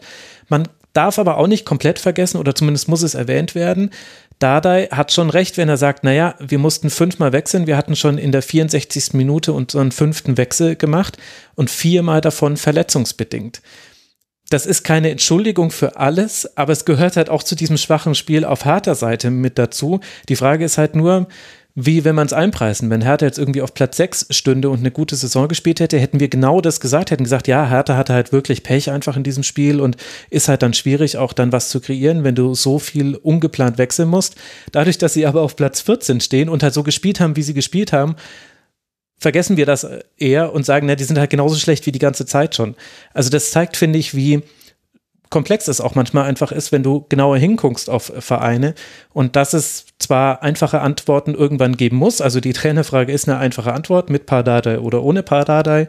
Ich finde aber, dass dieses Spiel ein perfektes Beispiel dafür ist, dass du über jedes Spiel der Fußball-Bundesliga in der Regel dich tot diskutieren kannst, weil es eben in der Regel nie so eindeutig ist, wie es von außen aussieht. Und genau das bei Freiburg auch, das habt ihr ja auch schon völlig zu Recht angesprochen, das war, Freiburg hat da nicht die Sterne vom Himmel gespielt. Freiburg hat da seltsame Lücken gehabt, auch rund um den Ausgleich und dann die Phase mit danach. Freiburg hat aber auch Dinge gut gemacht. Ja, und dann haben sie halt gewonnen, weil Freiburg halt auch gerade einfach die stabilere Mannschaft ist von beiden. Äh, noch eine Sache zu Freiburg, ähm, was ich äh, immer so ein bisschen frustrierend finde, auch äh, ist Höhler. Ich finde, der, also das ist der könnte, glaube ich, ein paar mehr Tore auf dem Konto haben, aber irgendwie habe ich, also zum, ich weiß gar nicht genau, woran es liegt. Wahrscheinlich könnte ich sehr viel Geld damit verdienen, wenn ich wüsste, woran es liegt. Ähm, aber ich habe ganz oft bei ihm auch das Gefühl, dass da irgendwie manchmal die richtige Entscheidung fehlt. Das war unter anderem auch schon äh, im Spiel gegen Bielefeld so. Da hätte der auch ein oder zwei Tore machen können. Aber irgendwie fehlt da manchmal, ob da die Präzision fehlt, ob da das Selbstvertrauen fehlt. Ich weiß es nicht genau, aber ich fand halt auch ähm, in dem Spiel, ich glaube, der hatte rund um die 40. Minute ähm, hatte der so eine große Chance, äh, nach, also die größte Chance für Freiburg nach dem, nach dem 1-0. Ähm, und ich glaube, Dardai kann da äh, Günthers Flanke erst nicht blocken und dann kann er aber stark gegen Högler klären, wo ich halt auch finde, dass Höhler das in dem Moment auch besser lösen kann. Und ich glaube, das ist dann manchmal auch, wenn Petersen dann irgendwie, klar, das ist halt auch sein Job, dafür wird er halt gebracht. Aber wenn äh, Petersen dann irgendwie reinkommt und 103 Sekunden später irgendwie das Tor macht und dann denkt man dann irgendwie so, ah, so einfach hätte es schon die ganze Zeit sein können. Ist, also ich glaube, Freiburg hätte dieses Spiel auch höher gewinnen können. Klar, es hätte im Endeffekt, glaube ich, auch unentschieden ausgeben können, weil gerade so ab der 75. Minute, wie gesagt, war dann halt noch mal mehr von Hertha. Aber das fand ich auch ein wenig, ja, schade einfach, dass das Höhler da irgendwie jetzt auch in, in mehreren Spielen leider einfach nicht so, ja, hm. weiß ich nicht, solide abliefert, wenn man so sagen kann.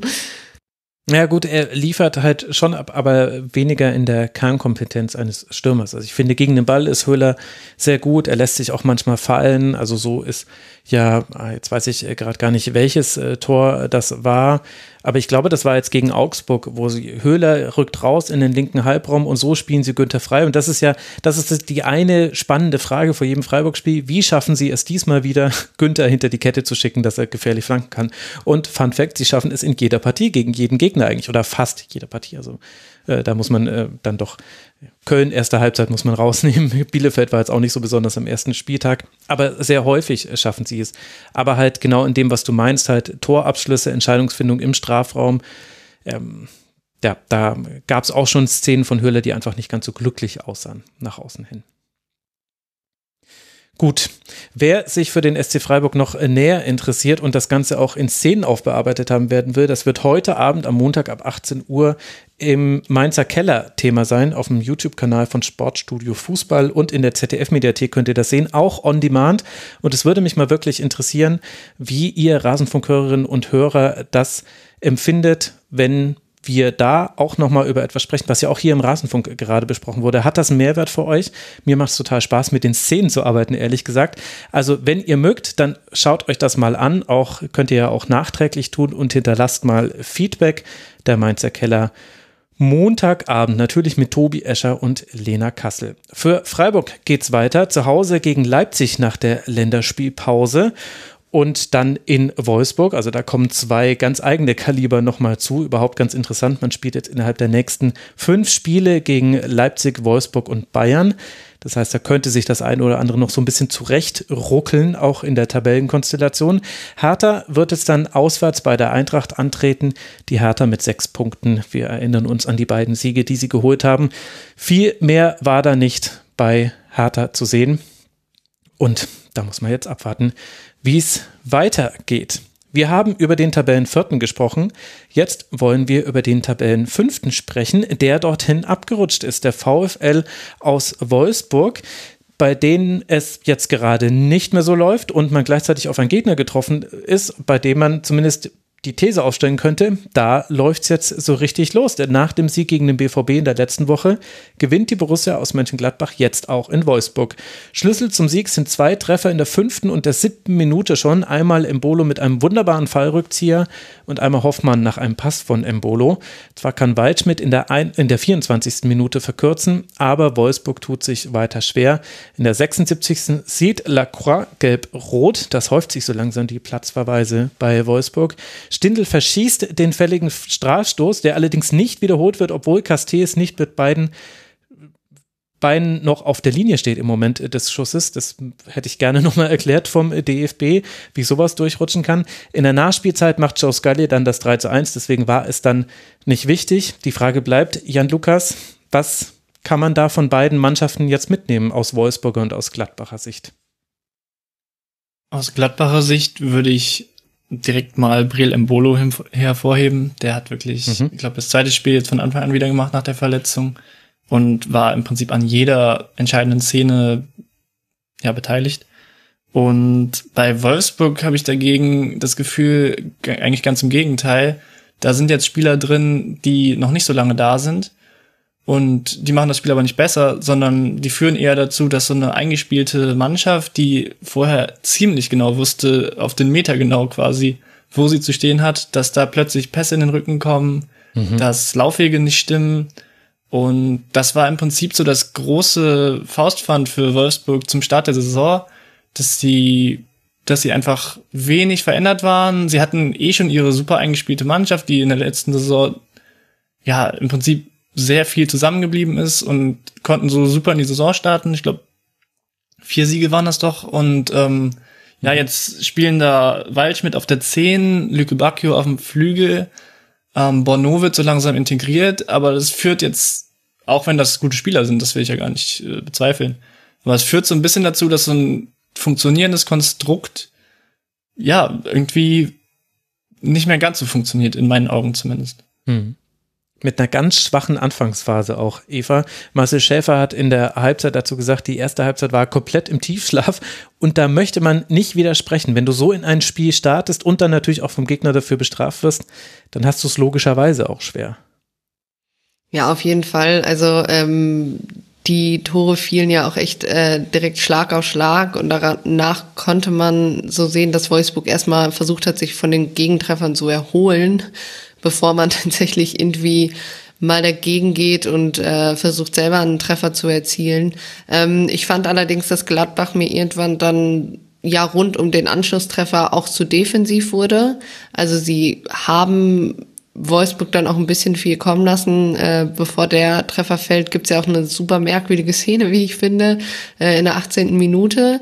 Da schießt Waldschmidt Bayer an und Willenborg sagt äh, Hand Waldschmidt. Also ich weiß nicht, ob da keine Ahnung, ob, der, ob die Szeneneinstellung dann irgendwie falsch war, aber das, also ich habe es mir wie dreimal angeguckt und habe nicht verstanden, was er damit meinte, ob es davor ein Handspiel gab. Ich, ich weiß es tatsächlich nicht, weil für mich spielt Waldschmidt überhaupt nicht mit der Hand den Ball.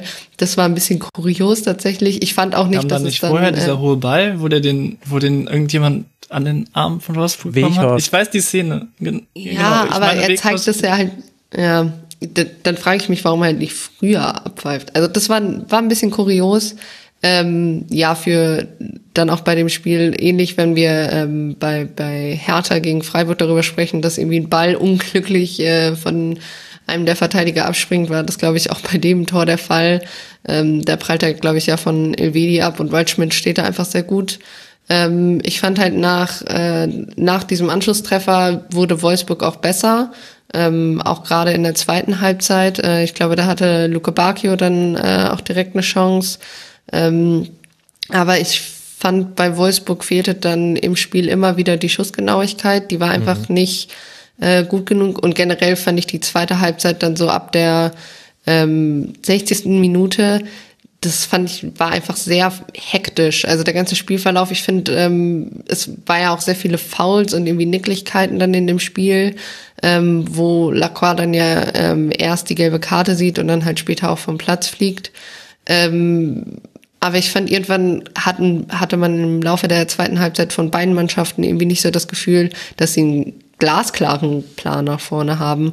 Und ähm, ja, das äh, war dann irgendwie ähm, ein wenig enttäuschend. Ich meine, im Endeffekt ähm, fand ich, äh, man schimpft immer sehr viel über den WRA, aber die Entscheidung gegen ähm, Roussillon war natürlich korrekt. Ich hätte in der ersten Einstellung auch gesagt, dass es äh, rot ist. Ich finde, man sieht es auch erst tatsächlich, wenn man sich die, die zweite Einstellung, glaube ich, von hinten anguckt, sieht man erst, dass er tatsächlich den Ball spielt.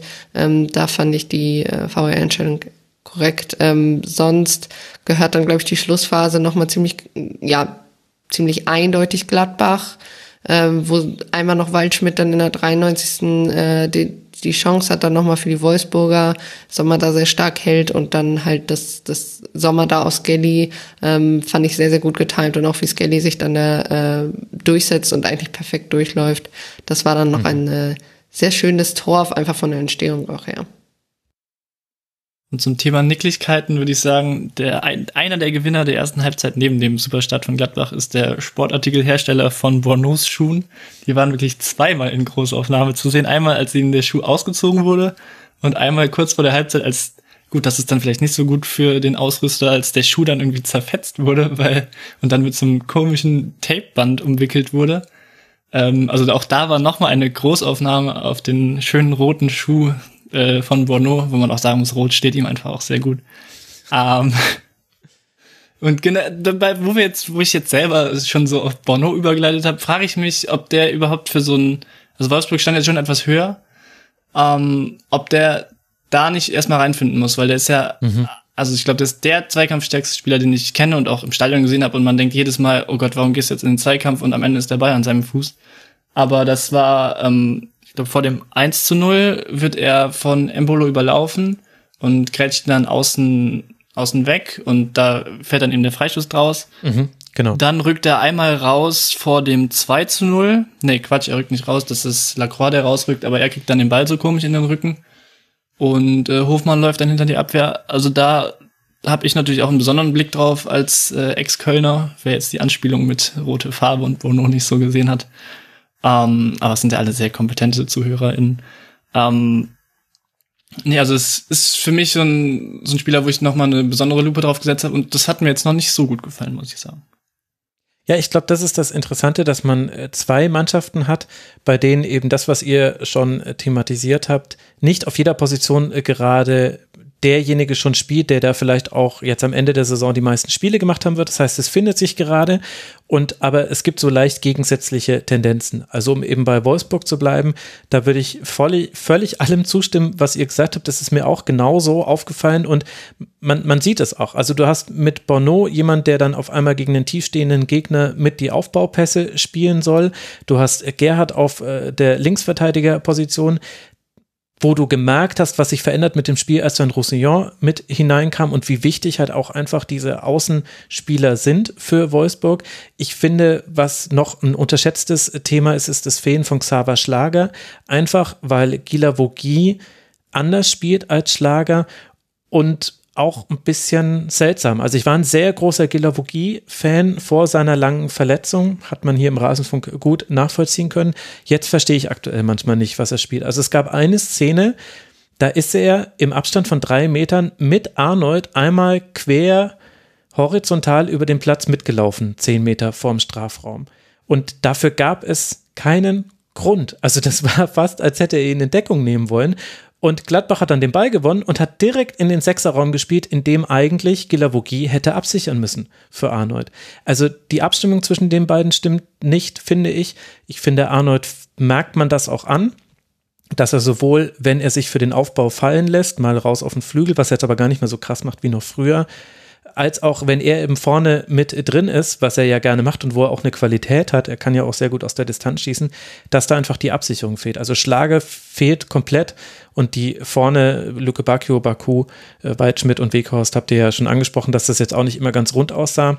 Das fand ich, also ich glaube, Schlager ist eine der wesentlichen Antworten auf die Frage, warum Wolfsburg jetzt schon seit fünf Spielen ohne Sieg ist, ohne dass ich jetzt behaupten müsste, die müssten da immer gewinnen. Also Natürlich ist Wolfsburg immer noch Wolfsburg, aber der fällt extrem. Und auf der anderen Seite bei Gladbach hast du jetzt gesehen, was, was passiert, wenn ein Embolo spielen kann. Player wurde wieder eingewechselt, hatte ja auch noch eine gute Aktion.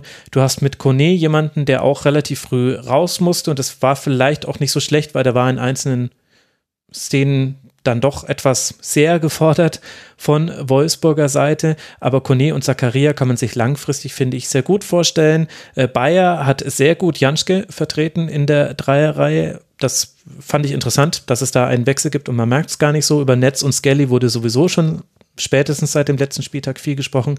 Jonas Hofmann ist eigentlich in einer sehr guten Form. Also da findet sich quasi auch etwas, aber da wächst es gerade zusammen und bei Wolfsburg habe ich das Gefühl, da fällt es aus verschiedenen Gründen gerade, na, es fällt auseinander, ist zu viel, aber da, äh, da hat man eher jetzt Probleme, die man wieder fixen muss, während es bei Gladbach eher so ist, dass man gerade so ein Puzzle zusammensetzt, wo sich das eine Teil ins andere hineinfügt. Das ist so mein Eindruck von diesen beiden Mannschaften. Ja, noch zu, zu Gladbach. Ich finde gerade ähm, hinten diese, diese Konstellation Ginter, Bayer, Elvedi ähm, finde ich schon sehr ansehnlich. Ähm, ich glaube, die haben das erste Mal tatsächlich so im Spiel gegen Bielefeld zusammengespielt. Äh, da hat man gesehen, dass sie noch ein bisschen Findungsphase brauchten. Aber ich glaube, seitdem spielen die auch zusammen, wenn ich mich nicht. Ja, Janschke hat jetzt gespielt gegen Dortmund, aber. Genau, aber davor ähm, auf jeden Fall. Und das, äh, ja, finde ich, ähm, finde ich tatsächlich irgendwie äh, ganz gut. Ich finde, die ergänzen sich ganz gut. Äh, und noch zu Banau. Ich glaube, das Problem ist auch, dass er mit äh, Lacroix einen daneben stehen hat, dem, den man halt schon sehr, sehr gut aus der letzten Saison kennt. Ähm, der, glaube ich, auch so der dominantere von den beiden ist, wenn man das so sagen kann.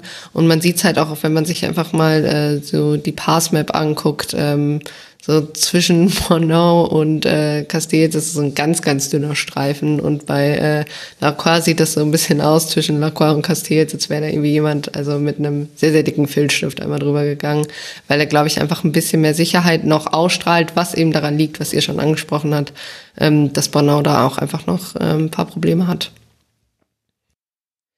Gut, für Wolfsburg geht es jetzt dann weiter an der alten Fasterei gegen den ersten FC Union Berlin. Das wird Platz 5 gegen 7 überhaupt interessant. Der nächste Spieltag von den Spitzenduellen her. Wir haben 1 gegen 2, wir haben 4 gegen, jetzt habe ich es gerade äh, vergessen, Freiburg spielt gegen Leipzig 4 gegen 8 und 5 gegen 7, Wolfsburg gegen Union Berlin. Dann wird man gegen Salzburg spielen. Das sind die nächsten beiden Auswärtsspiele des VfL Wolfsburg. Die Borussia aus Mönchengladbach, die mit diesem Sieg jetzt dann auf zehn Punkte springt und damit den Anschluss wiederhergestellt hat zu den äh, Plätzen oben. Man liegt jetzt auch auf dem zehnten Tabellenplatz, aber ist nur noch zwei Punkte von den internationalen Rängen entfernt. Die Borussia spielt zu Hause gegen den VfB aus Stuttgart und dann bei Hertha BSC, bevor man im DFB-Pokal den FC Bayern zu Hause empfängt. Und wo wir gerade bei den Teams sind, die gerade zu den Spitzenteams zählen von der Tabelle her, dann müssen wir spätestens jetzt, Jan Lukas, müssen wir über den ersten FC Köln sprechen, denn der liegt auf dem sechsten Tabellenplatz mit zwölf Punkten nach sieben Spielen. Das hat man geschafft mit einem 3 zu 1 gegen die Spielvereinigung aus Fürth, wobei es in der Anfangsphase gar nicht so gut lief für den FC Die Vierter wiederum konnten aber hatten das Pech, dass sie nur ein Tor gemacht haben, genau in dieser Phase durch Meierhöfer das 1 zu 0. Dann kippte das Spiel aber so ein bisschen zur Halbzeit hin. Also die Endphase der ersten Spielhälfte war dann schon klarer in Hand des ersten FC Köln und in der zweiten Halbzeit kann man dann das Spiel auch drehen durch Tore von Anderson und Skiri in der 50. und 55. Minute und genau jener Skiri macht dann nach einem Konter in der 89. Minute auch den Deckel drauf. Wir wollen gleich ausführlich auf den ersten FC Köln blicken. Deshalb, Jan-Lukas, lass uns mal beginnen mit dem Blick auf Fürth. Wie haben die dir denn gefallen? Denn die sind ja immer noch sieglos. Es gibt nur zwei Mannschaften, die noch nicht gewonnen haben nach sieben Spieltagen. Das sind Bielefeld und eben Fürth. Fürth hat mir in der ersten Halbzeit ziemlich gut gefallen, muss ich sagen. Es war vorher klar, dass die versuchen würden, den Ball hochzugewinnen. Das war gegen Bayern schon so und da wurde eben auch auf der Pressekonferenz vorher sehr viel drüber gesprochen. Und ja, es war dann so ein bisschen, ja, es war vorher im Prinzip spannend, äh, wird es gelingen, weil Köln auch eigentlich ganz gerne den Ball jetzt nicht mehr einfach wegpült, sondern es war schon durchaus vorstellbar, dass das Spiel sich sehr viel in der Kölner Hälfte befinden wird. Und da hat es Fürth eben mit einem sehr guten Plan geschafft, in den ersten 30 Minuten im Prinzip gar keinen Kölner Angriff zuzulassen. Es waren dann immer so riskante Bälle, die, die auf die Spitze gespielt wurden oder in die Spitze gespielt wurden. Und das hat Fürth richtig gut gemacht. Vor allem ist mir da aufgefallen, da werden wir auch gleich im Schwerpunkt noch äh, beim FC drüber sprechen, dass die halt sehr zentral sich aufgestellt haben. Mhm. Die, da spielt man immer mit so einer Mittelfeldraute und es hat irgendwie total gefehlt, dass man mal einen Ball auf den Flügel spielen konnte. Und Fürth hatte dagegen, was man irgendwie auch immer häufiger sieht, so zwei anlaufende Stürmer und dazu dahinter noch eine Dreierreihe und dann, genau. dann noch den Außenver die beiden Außenverteidiger außen. Das heißt, man hatte Außenmittelfeldspieler, Außenverteidiger und den äußeren Stürmer, die zu dritt die Seite im Prinzip zugemacht haben gegen einen, ja, dann auch durchaus oft überforderten Außenverteidiger. Nicht selten war das Schmitz. Und die kriegten dann den Ball an der Auslinie und Fürth hat es geschafft, dass in den Raum außen einfach keiner laufen konnte. Also die haben die Außen sowas von zugemacht, dass der Ball dann ins Zentrum gespielt werden musste. Und da war dann eben so, dass diese Dreierreihe hinter den beiden Stürmern die beiden äußeren äh, ruckartig in die Mitte geschoben sind und plötzlich war die Mitte zu. Und da haben sie dann immer wieder den Ball gewonnen. Und das war meiner Meinung nach richtig gut ausgespielt von Fürth. Und so hatte man dann ja auch die großen Chancen. Eva, da würde mich auch dein Blick auf diese Partie interessieren. Dann geht die Spielvereinigung in Führung durch Meierhöfer in der siebten Minute. Es gibt noch eine fast identische Situation. Da scheitert dann aber der vierte Stürmer an Timo Horn. Und es gibt auch noch zwei Pfostenschüsse durch Jeremy Duziak, die innerhalb einer Szene passieren. Also das war unglaubliches Pech. Einmal an den Innenpfosten und dann springt er so zurück, dass er ihn sogar nochmal aus sehr spitzem Winkel nochmal aufs Tor schießen kann, aber trifft dann nochmal den Pfosten. Jetzt ist so ein bisschen die Frage, Eva, wie will man das jetzt dann aufziehen? Man kann darüber sprechen, dass Fürth hier sehr viel Pech hat. Man kann natürlich auch die Qualitätsdebatte immer aufmachen bei solchen Entscheidungen. Es fällt aber auf, finde ich, dass es Fürth ganz gut geschafft hat, auch noch in der zweiten Hälfte offensive Aktion zu setzen. Also das Spiel war, obwohl der FC deutlich besser drin war, ja auch nicht dicht beim Stand von 2 zu 1. Leveling hatte da zwei, drei Aktionen, die nicht so schlecht waren. Es hat halt der berühmte letzte Pass gefehlt. Wie würdest denn du, nachdem wir jetzt vorhin auch über die offensive Qualität von Bielefeld gesprochen haben, die von Fürth einordnen? Ja, ich glaube tatsächlich, dass ähm, und da könnte man vielleicht tatsächlich noch mal den den Bogen zu Bielefeld spannen in der letzten Saison oder auch noch in Teilen dieser Saison. Ähm, ich habe auch so ein bisschen das Gefühl, dass man auch so ein Go-to-Move hat, was äh, lange Bälle auf Nielsen betrifft. Ja, ja. Ähm, und, mhm.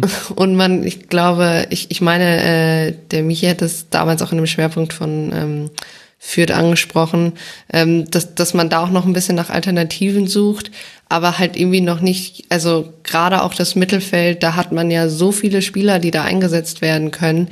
Und da habe ich das Gefühl, äh, da hat Stefan Leitl halt auch einfach noch nicht so seine Elf gefunden. Klar, variabel zu sein ist immer gut, aber ich brauche halt irgendwann mal eine Elf, wo ich weiß, okay, auf die kann ich mich auf jeden Fall in den Grundzügen immer verlassen.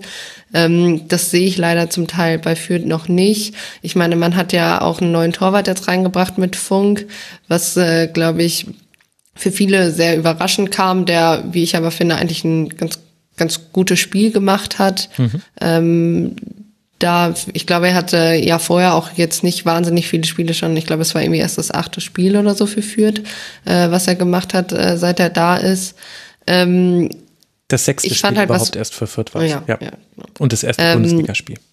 Ja, genau. Äh, ja, genau. Und ich finde aber, ähm, was, was Fürth eigentlich auch immer wieder gut gemacht hat, dass ähm, sie durch lange Bälle beziehungsweise durch ähm, ja, Schnittstellenpässe äh, immer wieder bei Chaos, äh, für Chaos bei Köln gesorgt haben.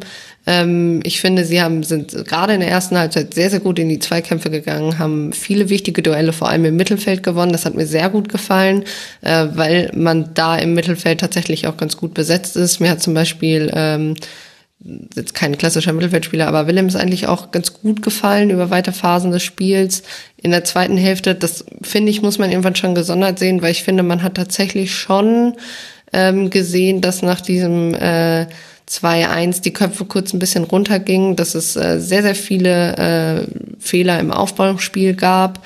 Und äh, da können wir ja gleich auch noch bei einem, äh, oder später, bei dem anderen Aussteiger drüber sprechen. Also man hat schon ein bisschen das Gefühl, dass ähm, ja, gerade bei Köln auch gar nicht mehr so wahnsinnig viel machen musste. Sie haben es ja gemacht, das haben wir auch eingangs von Steffen Baumgart gehört, äh, weil, weil für zwar schon ein bisschen Gegenwehr kam, aber ich finde im Vergleich zur ersten Hälfte war das schon abgeschwächter.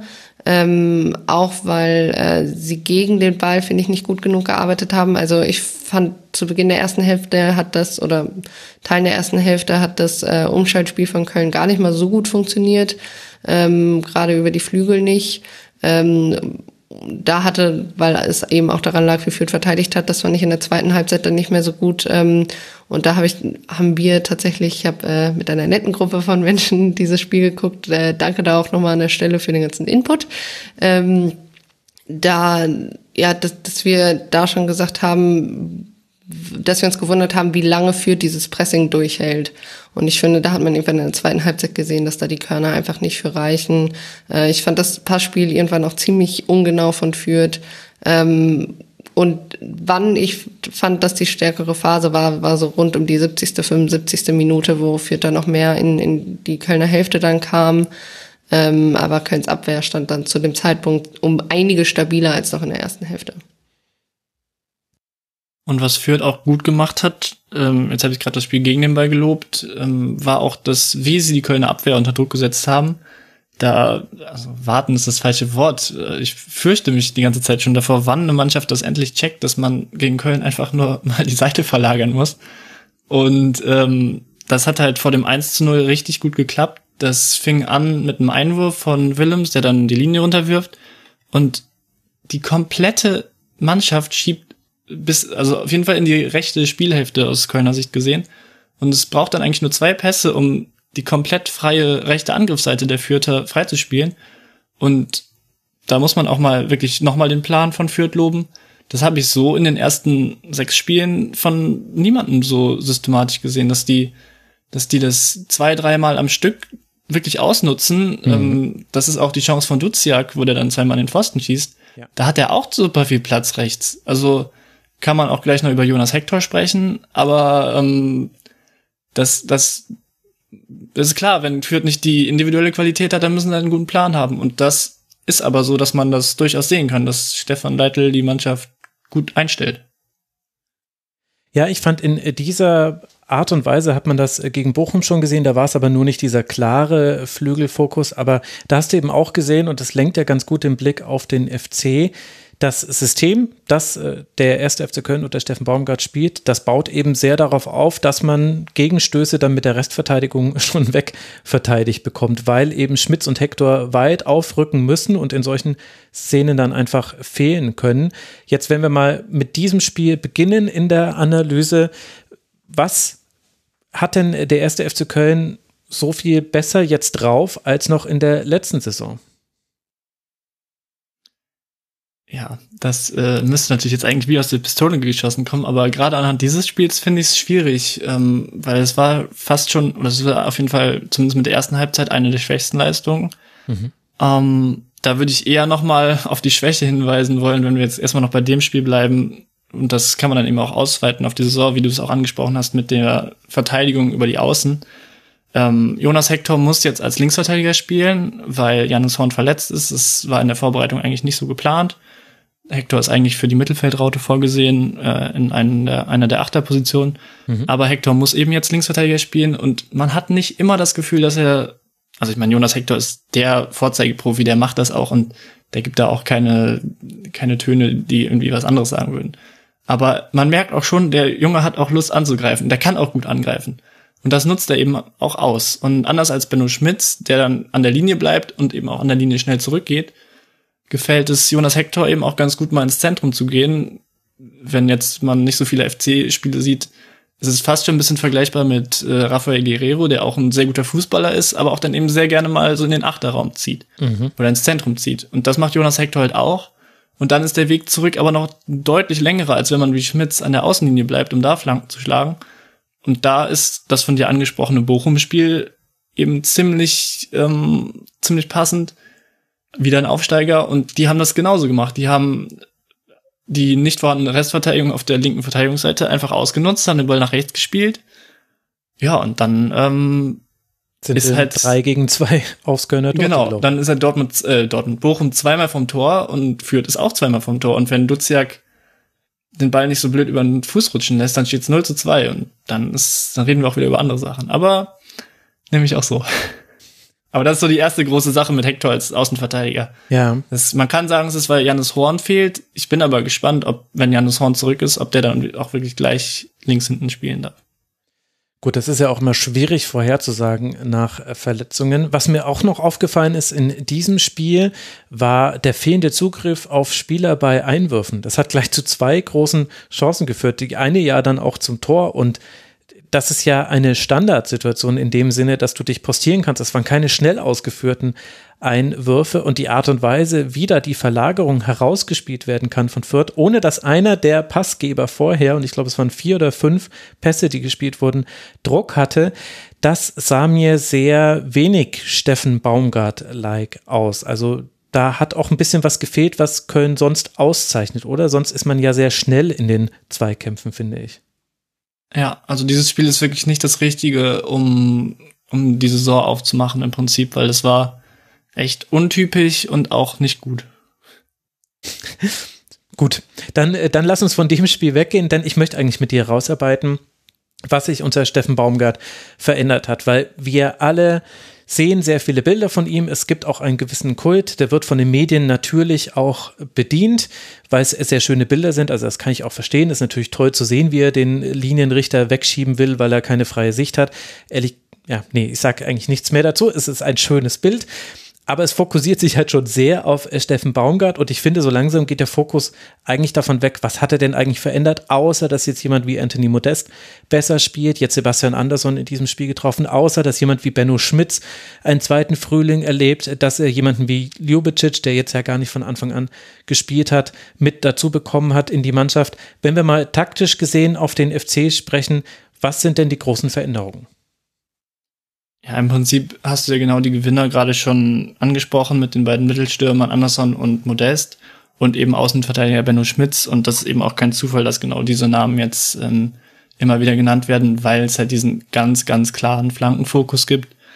Ähm, klingt erstmal vielleicht ein bisschen paradox, weil die Mittelfeldraute eben meistens sehr in der Mitte steht und dadurch eben es keinen Flügelspieler gibt.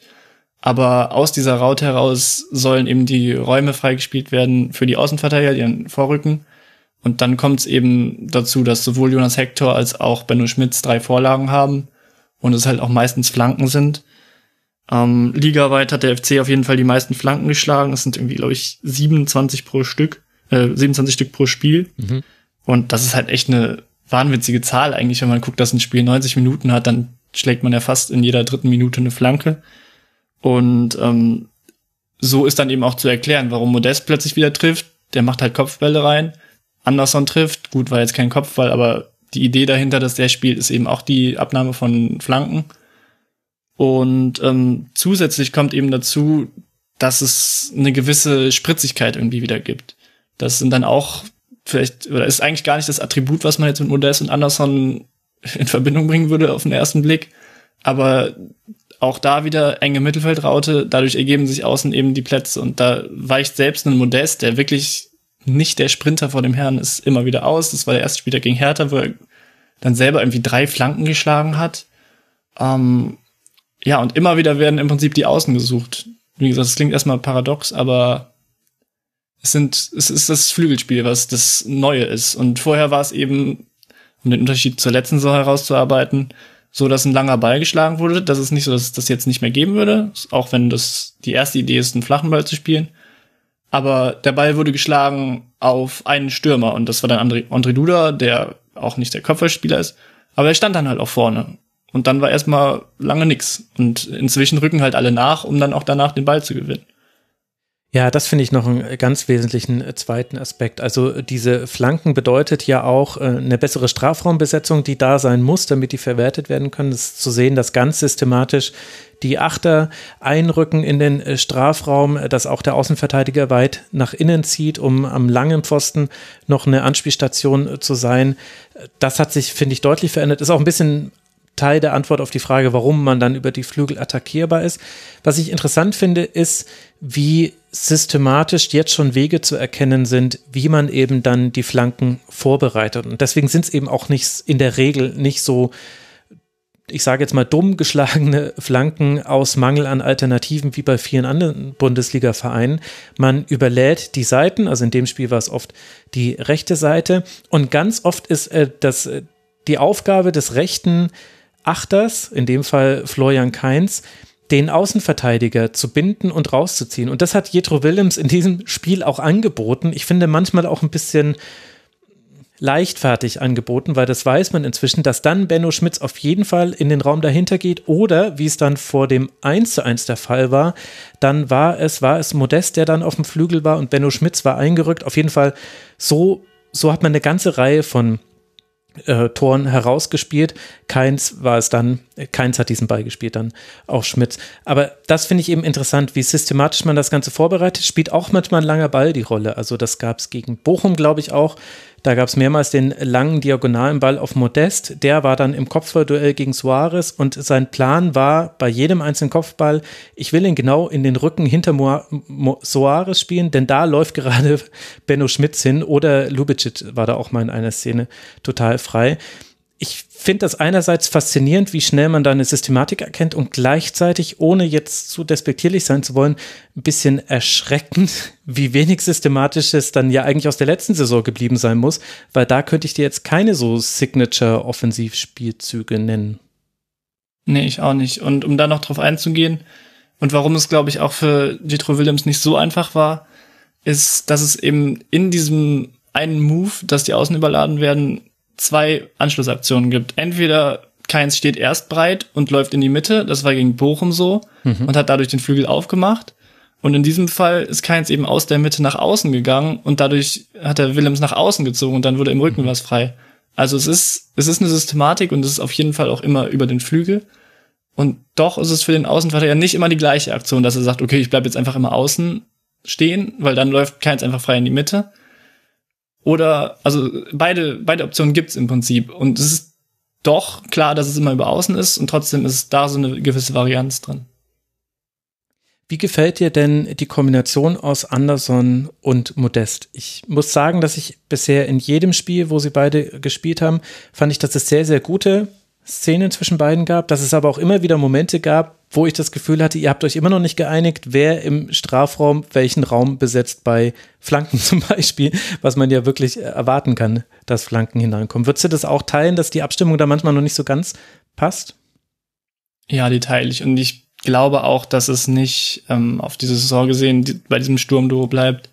Mhm. Ähm, es fehlt aktuell Thielmann, der eine ziemlich wichtige Rolle spielen kann, weil er halt sehr dynamisch ist und man hat wirklich das Gefühl, dass es eigentlich einer der, naja, nicht Schlüsselspieler, das sind andere, aber von denen, die so am meisten von der Umstellung profitieren, ähm, dass es eben Jan Thielmann sein kann, weil der aus dem Sturm heraus eben eine ganz andere Dynamik mitbringt. Bei Modest und Anderson ist es schon immer so, dass man den Ball in den Fuß spielt oder auf den Kopf, aber jedenfalls an den Ort, wo sie gerade stehen, weil sonst ist der Ball auch eher weg. Mhm. Und ähm, das, das ist dann in gewisser Weise sehr einfältig. Also es ist es ist sehr ähnlich und es nimmt einem viele Möglichkeiten, den Ball mal in den Rücken zu spielen.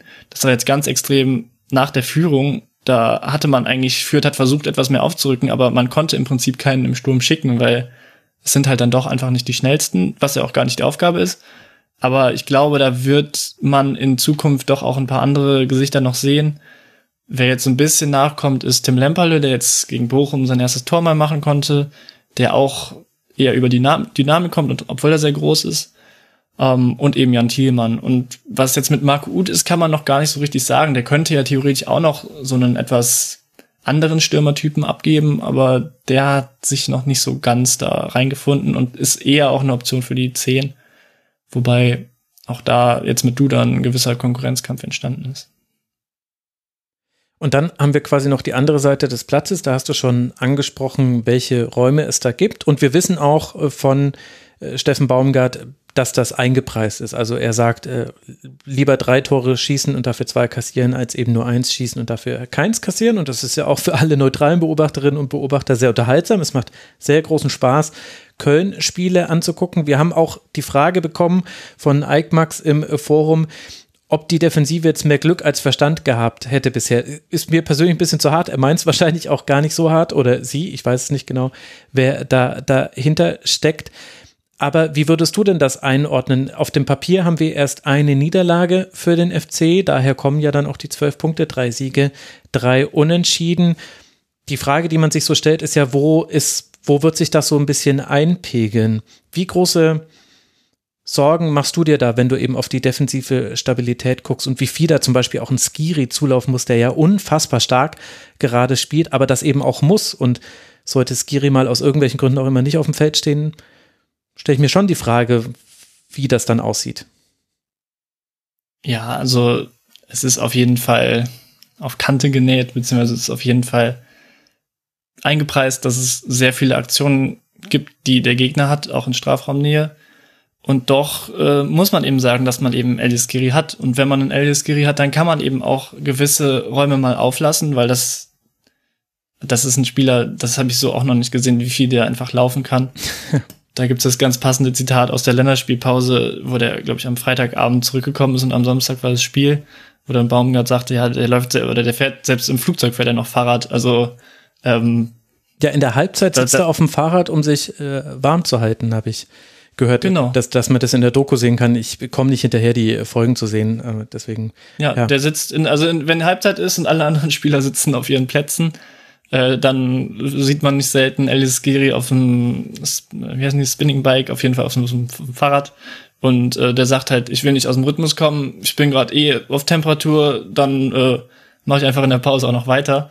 Und ja, wenn du so einen Spieler hast, dann kannst du es eben halt auch mal machen, dass du davor, wie jetzt gegen Fürth, mit Ut und Keins zwei offensive Achter daneben stellst, was jetzt nicht so gut funktioniert hat, aber Lücken sind angenehmer gegen sich zu haben, wenn dahinter Elias Giri steht. So kann man es vielleicht zusammenfassen. und dass den, dass den im Sommer keiner gekauft hat, da muss man wirklich auch, klar, es geht dem FC finanziell vielleicht nicht so gut, aber was der für einen Wert mitbringt ja. und was der auch für ein Spektakel im Stadion ist. Also ich war jetzt, hatte das Vergnügen, am Freitag auch da zu sein und ähm, es war, es war einfach, das Stadion hielt auch schon den Atem an, als er den Sprint anzog, weil jeder wusste, der hat noch Kraft und er läuft und läuft und läuft. Und legt ihn dann halt so super überlegt äh, vorbei. Also daran hast du gemerkt, wie fit er ist. In der 89. Minute nach einem so langen Sprint dann noch quasi mit Ruhe abzuschließen, das ist halt, das ist halt Biathlon-Athletik, wo man das eben auch mhm. haben muss. Aus der höchsten Belastung in die größte Konzentration und Ruhe hineinzukommen, das war schon stark. Und was man an dem auch noch ähm, als Unterschied zur letzten Saison herausarbeiten kann, ist, dass es gibt einfach nicht mehr so klar einen, einen Stamm oder eine, eine Gruppe von Spielern, die spielt und der Rest guckt halt zu, sondern die Vorbereitung war Louis Schaub, der jetzt auch schon das, den zweiten Scorerpunkt ähm, hat nach dem Tor gegen Bochum, ähm, der immer wieder reinkommen kann. Ähm, dann im Sturm haben wir schon gesagt, ob da jetzt Thielmann, Uth, ähm, Anderson, oder vielleicht sogar Lemperle mal spielt. Das ist alles so, man hat alles das Gefühl, die sind jetzt nicht so weit weg von der ersten Elf. Während man im mhm. letzten Jahr eigentlich immer schon sagen konnte, okay, äh, die Aufstellung braucht man eigentlich gar nicht mehr verkünden, da weiß eh jeder, wer spielt. Äh, außer dass es vielleicht auf der linken Seite drei Spieler für zwei Positionen gab. Aber in diesem Jahr, da muss man halt wirklich auch Schaub loben, der auch das vor dem Tor sehr gut gemacht hat und den ich sowieso sehr gerne Fußball spielen sehe. Deswegen mache ich das auch ganz gerne gerade. Ähm, der, der zeigt jetzt plötzlich, was er kann. Das war im letzten Jahr auch nicht so, der war auch verliehen, aber die Spieler haben auch kein Vertrauen bekommen. Dann hat man mal einen Fehler gemacht und wir wissen, beim FC ist sehr viel, sehr viel Jugendarbeit mit einer sehr guten Jugend auch, wo dann Spieler hochkommen. Und ähm, das ist eben auch nicht einfach, wenn einen dann, wenn man dann nach einem Spiel wieder auf die Tribüne gesetzt wird. Und das schafft eben Steffen Baumgart auch, dass er zum einen alle Spieler begeistert und alle sehen, okay, das funktioniert. Das war jetzt auch ähm, sehr gut, dass der Saisonstart dann so geglückt ist. Aber er schafft es eben auch, nicht nur die elf Spieler zu begeistern oder die 13, sondern den kompletten Kader. Und ich glaube, das ist auch sehr wichtig. Und das, das sorgt auch dafür, dass die Stimmung so gut ist. Mhm. Klar, mit Siegen ist die Stimmung meistens gut, aber es ist auch im Kader so, dass man das Gefühl hat, die, die wissen auch alle, dass die gebraucht werden. Wenn wir gerade beim Kader sind, ich arbeite ja die ganze Saison über in das Dokument hinein, das ich für jeden Verein anlege zur Saisonvorschau hin. Das heißt, ich habe die Freude oder auch den Grusel, äh, genau nachverfolgen zu können, wie ich die Mannschaften vor der Saison damals bewertet habe und wie sich dann die Saison entwickelt hat. Und beim Kader hatte ich damals gar nicht so viele offene Themen beim ersten FC Köln. Die größte Frage war eben, ob Skiri bleiben würde oder nicht. Nur bei der Innenverteidigung, da war ich mir nicht so sicher. Da habe ich mir hier notiert, könnte eng werden. Wurde ich da jetzt Lügen gestraft oder ist das immer noch so die größte Baustelle? Ist jetzt falsch, das hört sich so an, als würden diejenigen, die da spielen, schlecht spielen, aber ich sehe da eben qualitativ noch die größte Luft nach oben und die Innenverteidiger kommen halt auch einfach sehr häufig in Situationen, wo im Grunde nur die individuelle Qualität darüber entscheidet, ob das jetzt eine große Chance wird für den Gegner oder nicht. Ja, da gab es auch einen Beitrag im Forum, glaube ich, zu über Raphael Zichers, der ähm, vom Baumgart jetzt zum Vizekapitän gemacht wurde, also offenbar auch sehr großes Vertrauen genießt, der in Köln, aber wie es auch da angesprochen wurde, ich habe jetzt den User oder Userin-Namen gerade nicht so im Kopf, aber ähm, da wird jedenfalls viel darüber diskutiert, ob der jetzt die Lösung ist links in der Innenverteidigung weil es eben, und da würde ich dir so ein kleines bisschen widersprechen, oder was heißt widersprechen, aber zumindest gibt es in der Quantität jetzt ganz andere Möglichkeiten, weil man eben mit Hübers und mit Kilian noch zwei neue geholt hat. Mhm. Klar, ja, Bono ist weggegangen. Ähm, ich weiß nicht, ob das dann zu dem Zeitpunkt auch schon in dem Dokument war, weil es war teilweise, glaube ich, auch nach Saisonstart erst. Zumindest bei Kilian. Hübers war, glaube ich, äh, da war der Vertrag geendet, also war der gleich da. Ähm, und das ist halt wirklich auch so, dass die alle schon gespielt haben. Hübers war am Anfang, hatte am Anfang, also die linke Innenverteidigung scheint mit Sichers irgendwie besetzt zu sein. Ich sag irgendwie, weil auch ich da gewisse Schwierigkeiten sehe, aber das hängt auch wahrscheinlich damit zusammen mit dem angesprochenen Jonas Hector hinten links, der wie gesagt auch sehr gerne mal rausrückt. Und dann hat's eben der Nebenmann auch vielleicht etwas schwerer als der auf der anderen Seite neben Benno Schmitz, der eher als zumindest bis zu dieser Saison eher als Verteidiger, als, als Angreifer an, geschätzt wurde hier in Köln, wenn er denn überhaupt geschätzt wurde. Ähm, also da scheint sicher so den linken Posten doch sicher zu haben, trotz unglücklichem Eigentor gegen Freiburg war das und dann im Folgespiel musste er auch früh ausgewechselt werden, weil er schon gelb hatte und doch kriegt er immer wieder das Vertrauen und es scheint sich auch erstmal so auszuzahlen. Auch wenn Hübers wohl einen ganz guten linken Fuß hat. Ja, und dann rechts gibt's dann halt noch Meret, Kilian und Hübers. Und das ist eigentlich schon, ich finde, das ist keine so schlechte Situation in, in der Innenverteidigung für einen Bundesligisten, der jetzt, ja, muss man ja auch sagen, nicht, nicht den Anspruch hat, vielleicht in den Top, in der oberen Hälfte zu sein, sondern eher vielleicht kurz dahinter, wenn es gut läuft oder vor allem erstmal nicht abzusteigen. Da finde ich die personelle Besetzung eigentlich gar nicht so, so verkehrt, muss ich sagen. Ja, da hast du, glaube ich, schon recht. Ja, manchmal liegt man auch einfach, oder was heißt manchmal, immer mal wieder, liegt man halt auch einfach daneben mit seinen Prognosen, so wie ja vermutlich auch das Umfeld sich zwar erhofft hat, dass es so gut läuft beim FC. Ich weiß noch, äh, dass ich mit äh, dem lieben Eike, Chance FC, äh, da haben wir genau über das Thema Modest noch vor der Saison hin und her geschrieben und er hat genau das sich gewünscht, was jetzt eingetreten ist, nämlich dass Steffen Baumgart Modest in Anführungszeichen wieder hinbekommt, also zu alter Leistung führt. Ich war da noch so ein bisschen skeptisch und genau so ist es passiert und dementsprechend gut steht man jetzt auch da.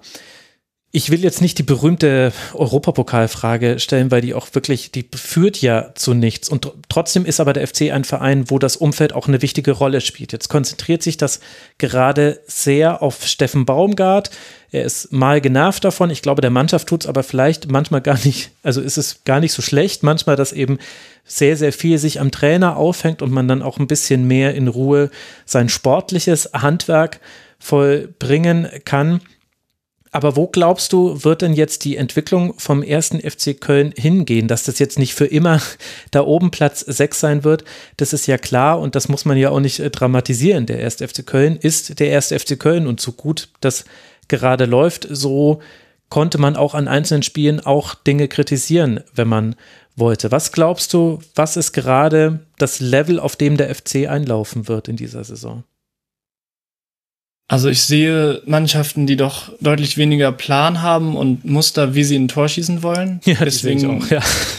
deswegen bin ich aktuell nicht auf dem Trip, dass ich befürchte, äh, um den Mai herum wieder Angst haben zu müssen. Und doch ist natürlich klar, dass momentan auch sehr viel davon lebt, dass die Stimmung so gut ist, dass alle auch ein bisschen, ja einfach, oder was heißt ein bisschen, alle sehr begeistert sind, dass dass jetzt einfach mal Fußball zu sehen ist in, bei der eigenen Mannschaft und deswegen würde ich auch bei dem Modest-Thema gar nicht so fest davon ausgehen, dass das unbedingt sich über eine ganze Saison trägt, sondern man ist man ist halt sehr happy, dass es gerade so gut klappt und das führt dann auch wiederum dazu, dass es auch in den nächsten Spielen gut klappt. Aber es kann natürlich doch mal sein, dass dann wieder ein paar Spiele kommen, wo die Flanken dann nicht so genau kommen, wo dann der Gegner mal den Flügel besser zumacht und dann ist Modest halt eben doch vielleicht wieder auch nicht die perfekte Sturmbesetzung. Man hat sich jetzt auch nicht verstärken können, wirklich vor der Saison. Man hat nur ablösefrei geholt mit Ljubicic, Ut und Hübers waren da auch echt dann ganz gute dabei. Aber es ist jetzt auch nicht so, als wenn man aus der Stürmernot, die man letztes Jahr ja hatte, wo dann im Relegationshinspiel, das muss man sich mal vorstellen, das ist eines der wichtigsten Spiele in den letzten Jahren gewesen, wo dann plötzlich kein Stürmer zur Verfügung steht. Mhm. Und das ist halt immer noch ein bisschen fragil mit Anderson, der halt diese Knieprobleme hat und wahrscheinlich auch nicht mehr loswerden wird. Modest, der jetzt zwar aktuell sehr fit wirkt, aber halt auch schon ein gewisses Alter erreicht hat. Und dann kommt halt dahinter immer noch Ut als Absicherung, Thielmann, aber es sind dann auch wieder keine Mittelstürme. Also es ist auch da wieder auf Kante genäht. Wir haben in der, in der Podcast-Folge mit äh, Thomas Reinscheid äh, haben wir gesagt, das Prinzip Hoffnung regiert. Das war vor der Saison. Und so ein bisschen ist es immer noch so, dass man hoffen muss, dass sich das irgendwie trägt und das eben an vielen Stellen, wie auch bei der Abwehr auch, wo wir gesagt haben, gut, es kommt auch ein bisschen darauf an, dass dann der Gegner nicht jede Chance nutzt. So ein bisschen kommt es eben auch darauf an, dass man hoffen muss, dass im Sturm das weiter so läuft. Aber doch hat man halt einen Plan. Man gehört zu den Teams, die einen Plan haben und Plan B ist zwar in dem Fall kein System, weil man irgendwie auch jedes Vorbereitungsspiel immer in dieser Mittelfeldraute gespielt hat und man ist sehr klar darauf festgelegt, aber doch gibt es darin ja eine gewisse Variabilität.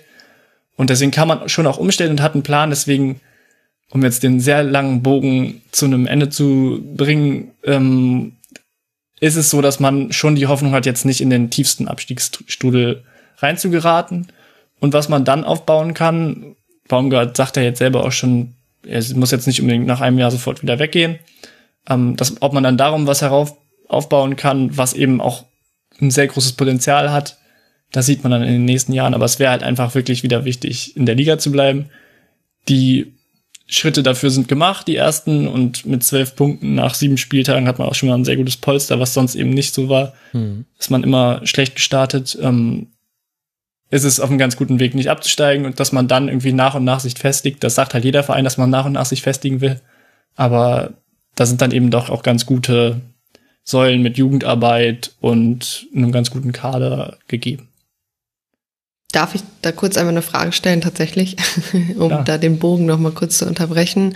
Und zwar, du hast ja so ein bisschen äh, schon angesprochen, so ein bisschen Kaderkritik oder ich möchte es nicht wirklich Kritik nennen, aber äh, Unsicherheit hast du ja gerade äh, angesprochen. Und in Bezug darauf ist ja jetzt, glaube ich, im letzten Jahr auch immer mal wieder das Gerücht aufgekommen, dass äh, Sami Arabi eventuell. Eva kann meine Gedanken lesen, wollte ich auch nur drüber reden. Äh, zu, zu Köln wechseln sollte. Ich meine, äh, aus Bielefelder Sicht, ähm, ne, ich kann es auf der einen Seite sehr gut verstehen, weil eben du sprichst es immer wieder an, Köln ist äh, jetzt nicht gerade der reichste Fußballclub äh, Club Deutschlands. Ähm, und ich meine, das, das hat Arabien natürlich eigentlich echt in Bielefeld bewiesen, mit wenig Geld, gute Transfers, äh, gute Argumente zu finden, warum ähm, ja vielleicht auch ein Spieler lieber hier hinwechseln sollte, anstatt zu, ich weiß nicht, Augsburg, aber auch zu Köln. Ich glaube, da gab es gerade auch so rund um Hack und Co. Ähm, das sollte ja, äh, die sollten ja eventuell auch bei, bei Köln landen. Ähm, siehst du das als realistisch? Also von Arabi, und das wundert mich auch nicht, gibt's jetzt kein, äh, ich bleib hier bis, weiß ich nicht, ich alt und grau bin. Gut, grau ist er zum Teil schon ein bisschen, wundert einen jetzt auch nicht, wenn man bei Bielefeld arbeitet. Aber siehst du das als realistisch an? Und wenn ja, ähm, denkst du tatsächlich, dass das noch in, in dieser Saison der Fall sein könnte? Also was man so hört an Spekulationen, was es ja sehr viel rund ums Geisbockheim gibt, ähm, ist es schon so, dass es für die neue Saison dann passieren soll, dass eben der, auf jeden Fall der neue Sportdirektor da ist, weil aktuell hat man diese Transferperiode mit einer ja, Interimslösung äh, mit Jörg Jakobs äh, absolvieren müssen, der eigentlich an der Sporthochschule hier in Köln arbeitet. Was auch nochmal ein eigenes Thema für sich wäre, dass man eben ein sehr großes Wissen hier rund um Köln hat, gerade was so Sport und mhm. Wirtschaft um Sport herum ähm, eben ansässig hat und eben dann auch nutzen kann. Und da war eben dann Jörg Jakobs, der auch in der Vergangenheit schon mal gerade im Scouting für den FC gearbeitet hat, eine Übergangslösung. Und doch sucht man eben, und er sucht auch selber, weil er sich das auf Dauer auch nicht, ähm, ja, nicht geben möchte, diese Doppelfunktion zu haben, einmal in der Sporthochschule und dann noch beim FC, der ja auch nicht wenig Arbeit macht äh, in der Regel. Ähm, das möchte er eben nicht so weiterführen. Und dann soll eben die neue Transferphase, beziehungsweise der neue Transfersommer schon von dem neuen Mann möglichst geplant werden. Und äh, was ich jetzt so gehört habe, ist auch da der absolut heißeste Kandidat Arabi. Und du hast es ja auch gerade schon selber erklärt, warum das eigentlich auch für den FC ganz gut passen würde. Man hat, wenn wir jetzt das Transferthema nochmal, wie du es aufgemacht hast, ähm, jetzt bei Bielefeld, äh, auf den FC übertragen, das war halt überhaupt nicht so, dass man irgendwelche Werte selber geschaffen hat, sondern man hat in erster Linie über die letzten Jahre sehr, sehr viele Spieler mit sehr, sehr langen und sehr, sehr teuren Verträgen ausgestattet, wo es immer in der Transferperiode am Anfang hieß, okay, wir müssen erstmal diesen, ich weiß gar nicht, 35er, 40er Kader verkleinern. Und dann hat man eben Spieler gekauft. Der letzte Spieler, für den man wirklich die Möglichkeit hatte, Geld auszugeben, wusste man da natürlich noch nicht mit, oder wusste man es? Nein, wusste man nicht. Mit äh, Anderson, ähm, wo man das letzte Mal noch einen Millionenbetrag ausgeben konnte, hat man dann eben einen, bei allem Respekt, doch auch Spieler gekauft, der jetzt beim Wiederverkauf nicht unbedingt den gleichen Wert nochmal einspielen wird, der zusätzlich noch Knieprobleme hatte, aber das ist ein anderes mhm. Thema. Aber man hat eben, man hat eben sehr viel darauf gesetzt, auf den Moment, dass man in dem Moment sich verbessert. Das ging mit dem Aufstieg los. Man hat sich im Prinzip, auch wenn man es nicht direkt machen kann, den Aufstieg so erkauft, dass man einfach ein Risiko eingegangen ist für die nächsten Jahre, was immer noch sich auswirkt, dass man damals in der zweiten Liga den wahrscheinlich stärksten Kader, den es jemals in dieser Liga gab, sich zusammengestellt hat. Und diese Verträge gibt's halt immer noch. Die Spieler haben vier Jahresverträge bekommen. Das war 2017, 2018. Nein, 2018, 2019. Aber die Spieler sind immer noch da. Hm. Zu großen Teilen. Und da braucht man eben dann jetzt mal Menschen, die auch junge Spieler entdecken können. Und da zeichnet sich eben Arabi sehr gut aus, mit wenig Geld, gute Spieler. Wir haben es im Bielefeld-Teil gehört mit ähm, Haag, Krüger, Vasiliadis, Wimmer. Da, die Liste kann man ja eigentlich unendlich so weiterführen. Und ja, das wäre schon ein, eine sehr nachvollziehbare Variante, glaube ich. Wenn denn das mit Bielefeld so hinhaut, da möchte ich natürlich auch niemandem jetzt irgendwie den Sportdirektor klauen. Aber da scheint es ja, ja so, ja, zu, so, zu, sein. ja, ehrlich gesagt, also hat sich schon so an, als würdest nicht. du ihn gerne klauen. Aber du machst es natürlich nicht. Ich klaue ihn nicht. Wir ich alle sind da ja nur Zaungäste und werden das gucken, wer Nachfolger von Horst Held wird. Aber das wäre tatsächlich auch meine abschließende Frage gewesen, weil es so gut läuft beim ersten FC Köln und weil Steffen Baumgart halt einfach so ein super Thema ist, wird nur noch darüber berichtet und über die Siege, die man einfährt. Aber es gibt ja eben diese offenen Themen. Sportdirektor haben wir jetzt äh, gerade angesprochen. Auch das Präsidium war ja nach der letzten, letzten Jahreshauptversammlung durchaus ein bisschen in der Kritik und generell, und das hätten wir wahrscheinlich, wenn es halt schlechter liefe beim FC, dann auch angesprochen, deswegen will ich es auch ansprechen, wenn es besser läuft, gibt es ja auch Verwerfungen innerhalb des Vereins. Es gibt ganz große Themen, es gibt fürchterlich nervige Themen, also ich will jetzt gar nicht über das Geisbockheim mit dir reden, keine Sorge. Oh no. Nee, nee, machen wir nicht, da reden wir drüber, wenn es was Konkretes gibt also irgendwie 2030 oder so. Machen wir da mal einen Kurzpass dann dazu. Aber was ist denn deine Einschätzung, wie groß sind denn die Verwerfungen, die es inner, dieses innes, innerhalb des Vereins immer noch gibt, die gerade eben einfach für Außenstehende gar nicht so sichtbar sind und gerade auch nicht thematisiert werden, weil der Anlass dazu fehlt? Also Ultras zum Beispiel sind ja auch noch gar nicht ins Stadion zurückgekehrt. Ja, ähm, das ist, wird wirklich sehr gut ähm, ja überspielt durch die guten Ergebnisse. Ähm, es ist schon so, dass auch ähm, intern der Vorstand ziemlich in der Kritik war, nicht intern im Sinne von im Verein, sondern im Umfeld des Vereins, gerade mhm. was Fans angeht, weil eben der Vorstand damals auch sehr klar gewählt wurde, weil er eben eine gewisse Fannähe ausgestrahlt hat. Und das ist dann nicht so wirklich umgesetzt worden. Es gab sehr wenig Kommunikation, aber auch das ist gerade auf einem ganz guten Weg. Auch diese guten Sachen kriegt man jetzt vielleicht nicht mit. Es gab einen, oder es gibt jetzt mehrere in Abständen so Mitgliederstammtische, wo wirklich auch jeder oder jede sich einbringen kann. Und ähm, man hat, glaube ich, verstanden, dass die Leute um den FC herum auch gerne in die Entscheidungen mit, mit einbezogen werden wollen. Und ähm, deswegen ist, ich glaube, im, in diesem Jahr ist auch, steht auch die Wiederwahl oder eben nicht Wiederwahl an.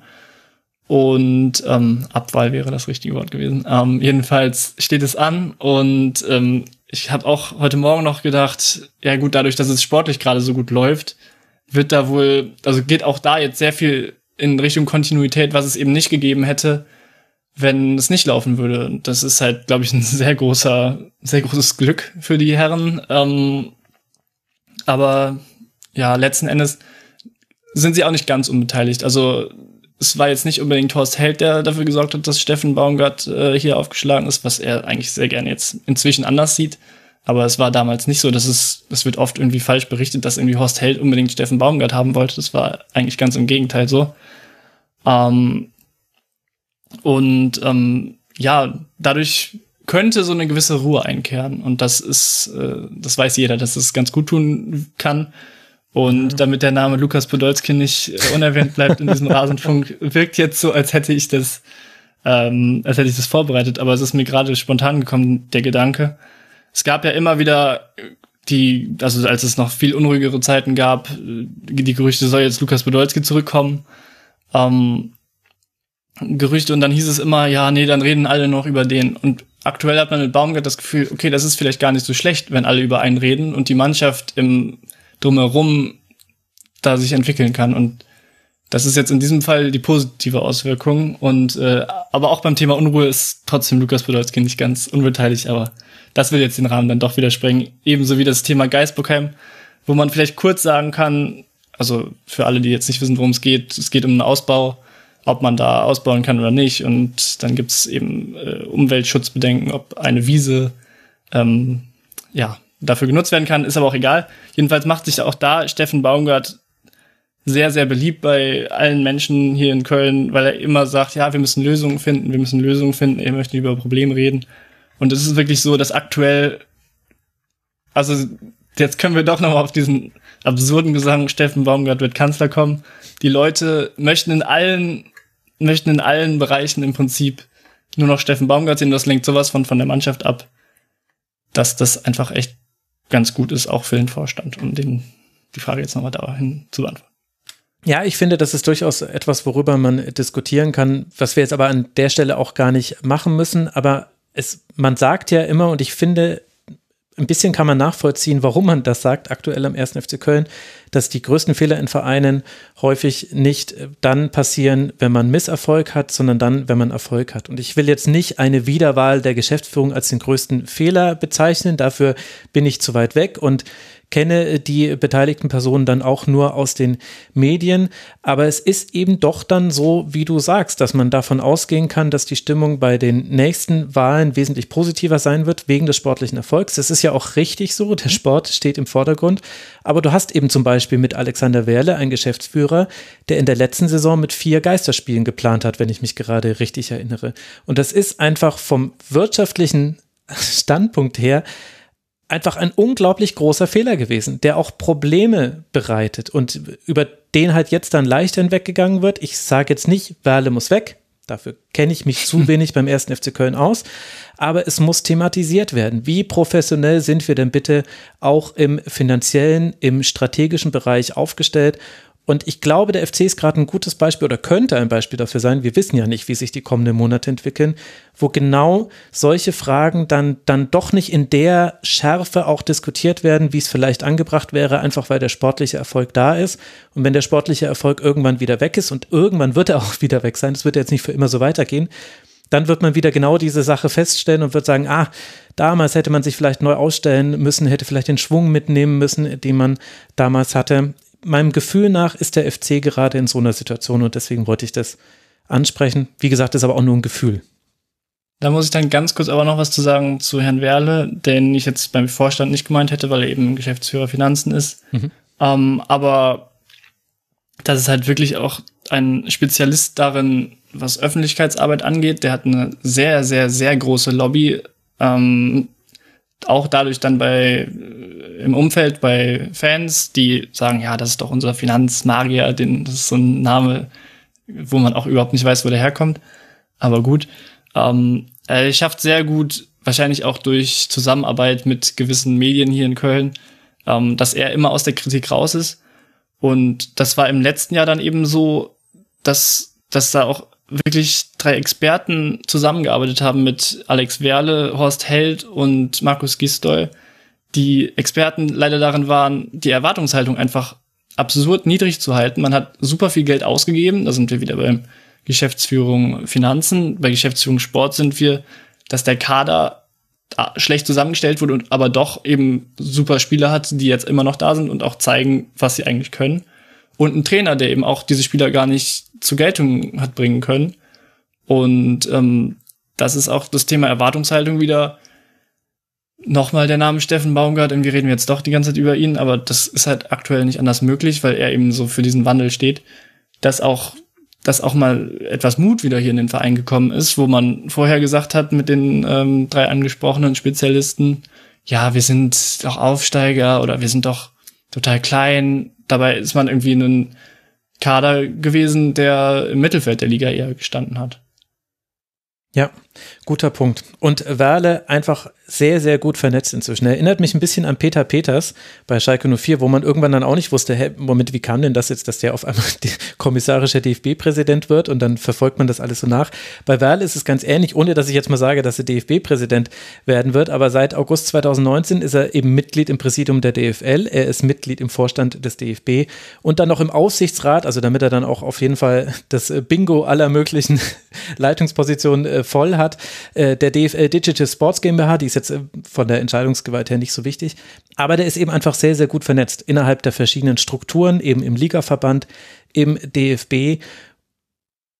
Und das kann man jetzt werten, wie man möchte, je nachdem, wie man Alexander Werle einschätzt. Aber das bedeutet etwas langfristig für einen Verein, glaube ich, wenn die Menschen, die da die wesentlichen Entscheidungen treffen, die nicht sportlich sind, sich dann auch so in den Fußball reingraben, letztlich auch von ihm dann abhängig sind. Das ist wie Peter Peters. Aber gut, Peter Peters, da könnte ich eine ganz eigene Sendung zu machen. Das würde noch viel länger werden als dieser Schwerpunkt zum ersten FC Köln. Ich würde sagen, an der Stelle haben wir dann doch die wichtigsten Themen äh, besprochen. Es geht jetzt dann weiter für den FC auswärts in Hoffenheim, bevor man zu Hause gegen Leverkusen spielt.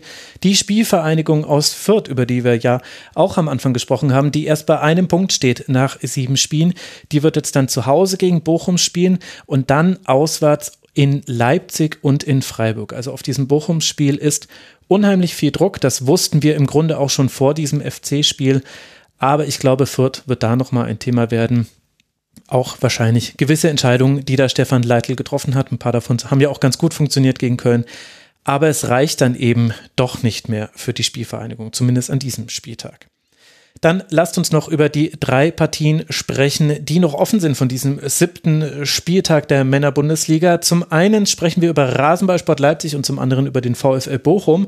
Rasenballsport Leipzig nämlich auf Platz 8 in der Tabelle. Ich sehe gerade, ich habe das Mainz-Spiel falsch einsortiert. Eigentlich müssen wir über Union sprechen. Kommen wir gleich zu liebe Unionerinnen und Unioner. Entschuldigung, das war keine Absicht. Also, Leipzig ist Tabellenachter hinter zwei Punkte hinter dem FC und eben auch Union.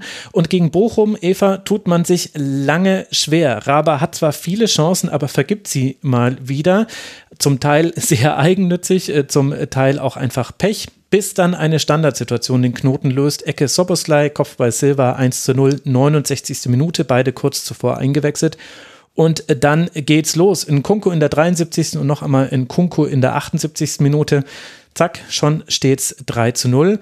Und Leipzig hat irgendwie den doch sehr stotternden Saisonstart jetzt wieder positiver drehen können. Wie haben dir denn beide Mannschaften gefallen? Ja, also äh, ich würde jetzt erstes Mal auf die Aufstellung tatsächlich äh, bei Bochum gucken, weil ich glaube schon, dass da ähm, ja die ein oder andere Überraschung drin war. Ich glaube unter anderem äh, Tesche und Lucia, nachdem Löwen ja eigentlich gegen äh, Stuttgart einer der besten Bochumer war, äh, wie man es auch von, von Bochum-Fans tatsächlich so hört. Und dann ähm, ja, spielte ja Asano in der Spitze statt Polter. Ähm, Ganvula war äh, komplett aus dem Kader gestrichen. Also von den 20 Kaderplätzen hatte Thomas Reis nur 18 besetzt tatsächlich. Ähm, weil äh, Staphylides, glaube ich, kurz vorher auch verletzt ausgefallen war noch. Ähm, ja, und ich muss ehrlich gestehen, mich hat diese Ausstellung vorher schon ein wenig verwirrt, äh, weil mir Tesche und Lucia zusammen ja nicht so wahnsinnig gut gefallen. Ich finde, das ist jetzt nicht äh, das Duo, was ähm, ja so Stabilität schreit, ehrlich gesagt. Äh, natürlich war klar, dass man vor allem mit, mit Tempo kommen wollte, aber ähm, generell, ja, Asano hat viel probiert, aber äh, ja, war da auch nicht gerade glücklich. Ähm, Bochum gehört definitiv auch zu den Mannschaften, die Probleme haben, Tore zu erzielen. Ich glaube, da erzähle ich auch nichts Neues. Ähm, hinten kann man dann noch, glaube ich, äh, über Amel Bella Kotschap ein wenig diskutieren, ähm, ohne auf jetzt auf ihn drauf zu hauen. Der ist einfach unfassbar jung, wurde dann nach ähm, dem äh, einen sehr, sehr guten Spiel ähm, ja auch berechtigt gelobt, aber das Problem ist natürlich, dass dann die Erwartungen immer ziemlich hoch sind, äh, mhm. die er ja vor allem auch in, in dem Spiel, glaube ich, nicht wirklich erfüllen konnte. Auf der anderen Seite Masovic ähm, sehr stabil, wie ich fand. Ähm, ja, ich fand, fand Bella Kotschap ist halt immer zu weit rausgelaufen. Ich glaube generell ein Problem, das wir bei manchen Innenverteidigern äh, an diesem Spieltag hatten, äh, zu weit rausgelaufen, ohne dann sich irgendwie um die Absicherung hinten zu kümmern. Ähm, ich habe irgendwann einfach nur aufgeschrieben, dass äh, Leipzig in der zweiten Hälfte die Tore gemacht hat, ähm, die äh, ja, die sie, die sie in der ersten Hälfte nicht gemacht haben. Ähm, ja, ich, ich fand Bochum einfach schon schon schwach tatsächlich, äh, muss man glaube ich so sagen. Ähm, Leipzig hätte das Spiel, glaube ich, eher noch höher äh, gewinnen können. Und ja, im Endeffekt äh, ist dann nur in Kunku, ähm, glaube ich, auch, ähm, ja, da macht es schon sehr Spaß, dem beim Fußballspielen zuzusehen. Ich fand äh, Tore sehr, sehr schön. Ähm, und auch die, die Einwechslungen waren, waren sehr gut von Marsch. Also sowohl Silva als auch Schoboschlei äh, haben mir sehr, sehr gut gefallen. Ähm, Silva legt, glaube ich, auch das, das Tor von Nkunku vor. Ähm, dann hat mir Guardiol hat mir auch sehr gut gefallen für die, für die Leipziger. Also generell ähm, war das schon, glaube ich, ein, eine deutliche Angelegenheit in dem Sinne, ähm, auch weil Raba immer sehr, sehr gut das, das Bochumer Pressing überspielt hat, weil Bochum, glaube ich, auch immer mit ein paar Spielern zu viel rausgerückt ist. Und ja, wie gesagt, ich kann immer noch nicht so ganz nachvollziehen, warum man äh, da Löwen nicht von Anfang an gebracht hat, ähm, weil ich verstehe den, den Sinn der Stabilität, aber nochmal, das ist Tesche tatsächlich nicht für mich, dass der dann noch 82 Minuten spielt Ja, fand ich im Endeffekt auch noch schwierig. Und dann muss man ja dazu noch sagen, ähm, dass, dass hinterher äh, Manuel Riemann, den man ja auch kennt, dass er nicht gerade leise ist, ähm, sich nachher vors Mikrofon stellt und äh, ja öffentlich äh, kritisiert, dass, dass da die Köpfe zu schnell runtergehen nach den Gegentoren. Ähm, ich glaube, er hatte im Spiel auch schon Rex Spitschei da ordentlich einmal ähm, angeschnauzt und ist halt ein bisschen schwierig, wenn der Trainer sagt, äh, wir wollen die Sachen intern klären. Und gleichzeitig äh, stellt sich da äh, Manuel Riemann hin, ich glaube, er ist ja noch nicht mal Kapitän, das ist ja immer noch Lucia, ähm, und sagt, ähm, ja, hier, nee, das ist alles nicht gut gelaufen und äh, das kritisiere ich jetzt und ich weiß, bei einem Standard müssen wir da und da absichern, aber das wissen anscheinend manche meiner Mannschaftskollegen nicht ist natürlich nicht gerade hilfreich, jetzt so in die Länderspielpause zu gehen und dann halt, ähm, dort ist es ja eben schon mal gesagt, äh, steht das Spiel gegen Fürth an, was definitiv äh, schon so ein, ja, minimal richtungsweisend definitiv ist. Mhm. Gerade auch, wo man bei Aufsteigern immer sagt, ähm, dass es über Geschlossenheit gehen soll. Das war bei Fürth ganz klar zu hören und äh, ja, ich denke auch Bochum wird sich dessen bewusst sein, dass man halt gerade auch als Kollektiv gut funktionieren muss. Und da würde ich es dann auch als Spieler nicht so cool finden, wenn mein Torwart sich dann eigentlich nach jedem Spiel, da kann man ja eigentlich nur die Uhr nachstellen, ähm, ans Sky-Mikro oder The Zone oder was auch immer für ein Mikro sich stellt und ähm, ja erstmal über die Kollegen herzieht. Und Aber hat er nicht auch recht? Also ich verstehe das, was ihr sagt, mit äh, wie das mannschaftsintern wirken kann. Das stimmt natürlich. Aber als ich das gehört habe, wie er das beschrieben hat, also mein erster Gedanke war, der Typ wird mal Trainer, wenn er das möchte. Aber er, er hat ja auch sehr konkret angesprochen, wie man sich taktisch falsch verhalten hat. Also zum einen hat er kritisiert, wir dürfen dieses Tor nach Standard nicht kassieren. Stimmt, ist eine Binse, aber ist halt eine schmerzhafte Binse, weil sie stimmt. Und dann war es aber ja so, dass Leipzig unmittelbar vor dem Treffer Soboslai und Silva gebracht hat, davor schon Mukiele, die haben umgestellt in genau dieser Phase. Und Riemann hat gesagt, und wenn ich dann nicht weiß, wie wir jetzt anlaufen, dann stelle ich mich doch mal kurz hinten rein, guck mir das an und dann entscheiden wir, wie wir das machen. Und ich fand, da hat er ziemlich genau den Nagel auf den Kopf getroffen, dass Bochum in der Phase kopflos agiert hat, dass die Spieler nicht auf die Umstellung reagiert haben. Deswegen hat die Umstellung auch so gut funktioniert. Und ich find, fand das schon sehr akkurat und dachte mir, ja, also, und das kann man dann mit Naivität begründen, vielleicht auch mit zu großer Motivation oder daran eben, dass die Mannschaft nicht geschlossen ist. Aber die Analyse fand ich genau auf dem Punkt, dass Bochum da einfach auf die Umstellung von Leipzig nicht reagiert hat. Und so kommen diese zwei Treffer dann sehr einfach zustande und dann ist das Spiel halt durch. Und dann ist alles, was du vorher auch ganz gut gemacht hast, dann kaputt. Also erstmal möchte ich nicht in der Mannschaft von Manuel Riemann sein. Ich glaube, das wird sehr anstrengend für die eigenen Ohren. Ähm, aber zum anderen hast du natürlich recht, das ist, das ist ja gut analysiert. Äh, auch so, also alles richtig. Aber trotzdem ist es halt sehr schwer, dann nicht den Punkt zu überschreiten, wo es dann doch Leute persönlich nehmen, was dann, ja, okay. was dann halt nicht im Prinzip seine Sache ist. Und ich höre das ja auch super gerne. Und äh, ich möchte auch eigentlich, sollten wir keine Sekunde darüber reden, damit er das weitermacht und man mal ein interessantes Interview hat. Ich glaube nicht, dass wir da etwas dran verändern, also wir können ruhig ja. darüber reden. okay, dann äh, setze ich den Satz doch fort. Ich wollte schon abbrechen. Nein. Äh, nee, doch, also ja, ja, stimmt irgendwie auch. Hast du eigentlich auch, auch recht. Und auf der anderen Seite haben wir Leipzig, die gewinnen jetzt sehr deutlich, haben eine irre Chancenverwertung, eine irre schlechte Chancenverwertung. Und ich finde, Eva, das ist fast genauso schwer zu beurteilen, wie als wir vorhin bei Bielefeld genau über das Gegenteil gesprochen haben, weil man dann eben im psychologischen Bereich ist. Bei, bei Leipzig kann man halt ein bisschen entspannter drüber diskutieren, denn es ist immer noch gut, so viele Chancen zu haben, die man dann nicht nutzt.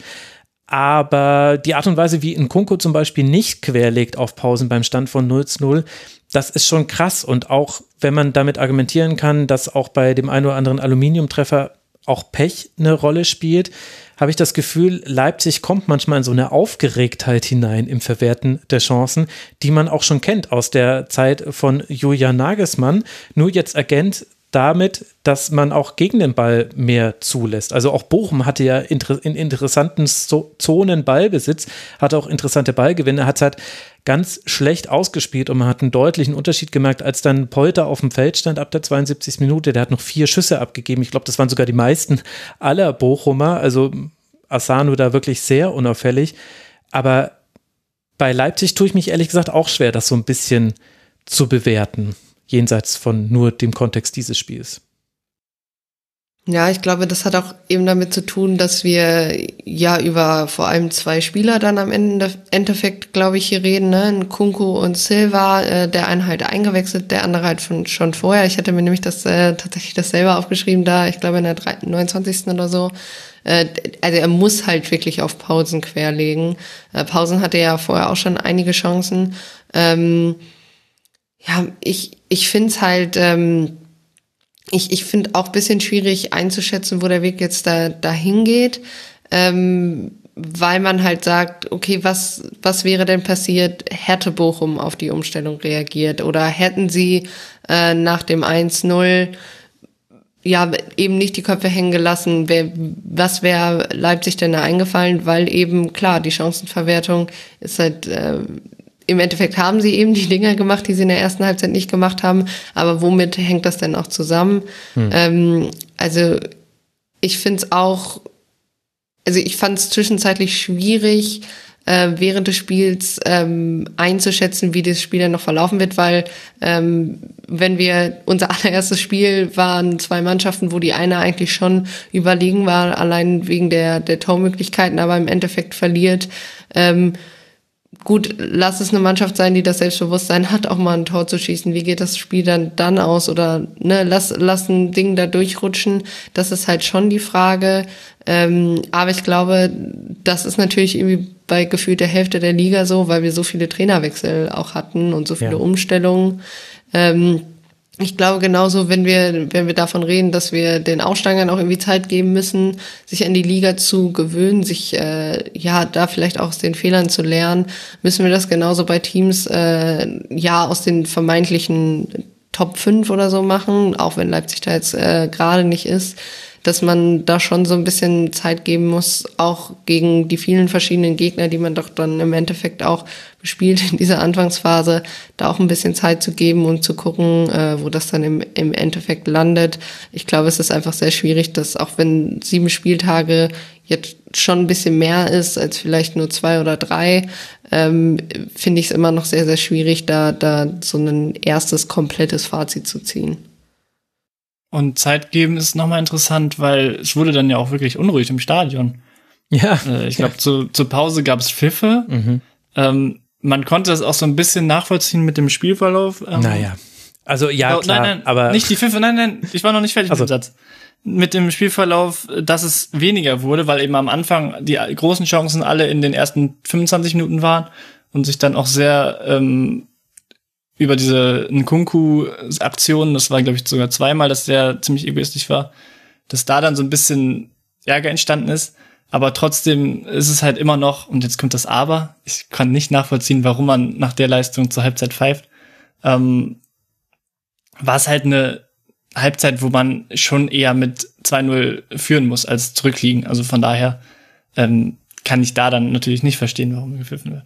Sorry, bin ich zu früh reingegangen. Sind wir uns komplett einig. Das war, wirft einen äh, Blick auf die Leipziger Fanszene. Vielleicht hat es auch mit dem 1 zu 2 gegen Brügge unter der Woche zu tun in der Champions League. Da hat man auch schon einige Probleme im defensiven Umschalten gesehen. Aber ich denke, das äh, kann man so stehen lassen nach einer so überlegenen Halbzeit, in der halt in Anführungszeichen bloß die Tore nicht äh, gefallen sind gab es dann schon sehr laute Unmutsbekundungen. Aber gut, das passt halt alles nicht zur großen Tradition. Die Leipzig hat wahrscheinlich, erinnert man sich da an die glorreichen Zeiten vor zehn Jahren.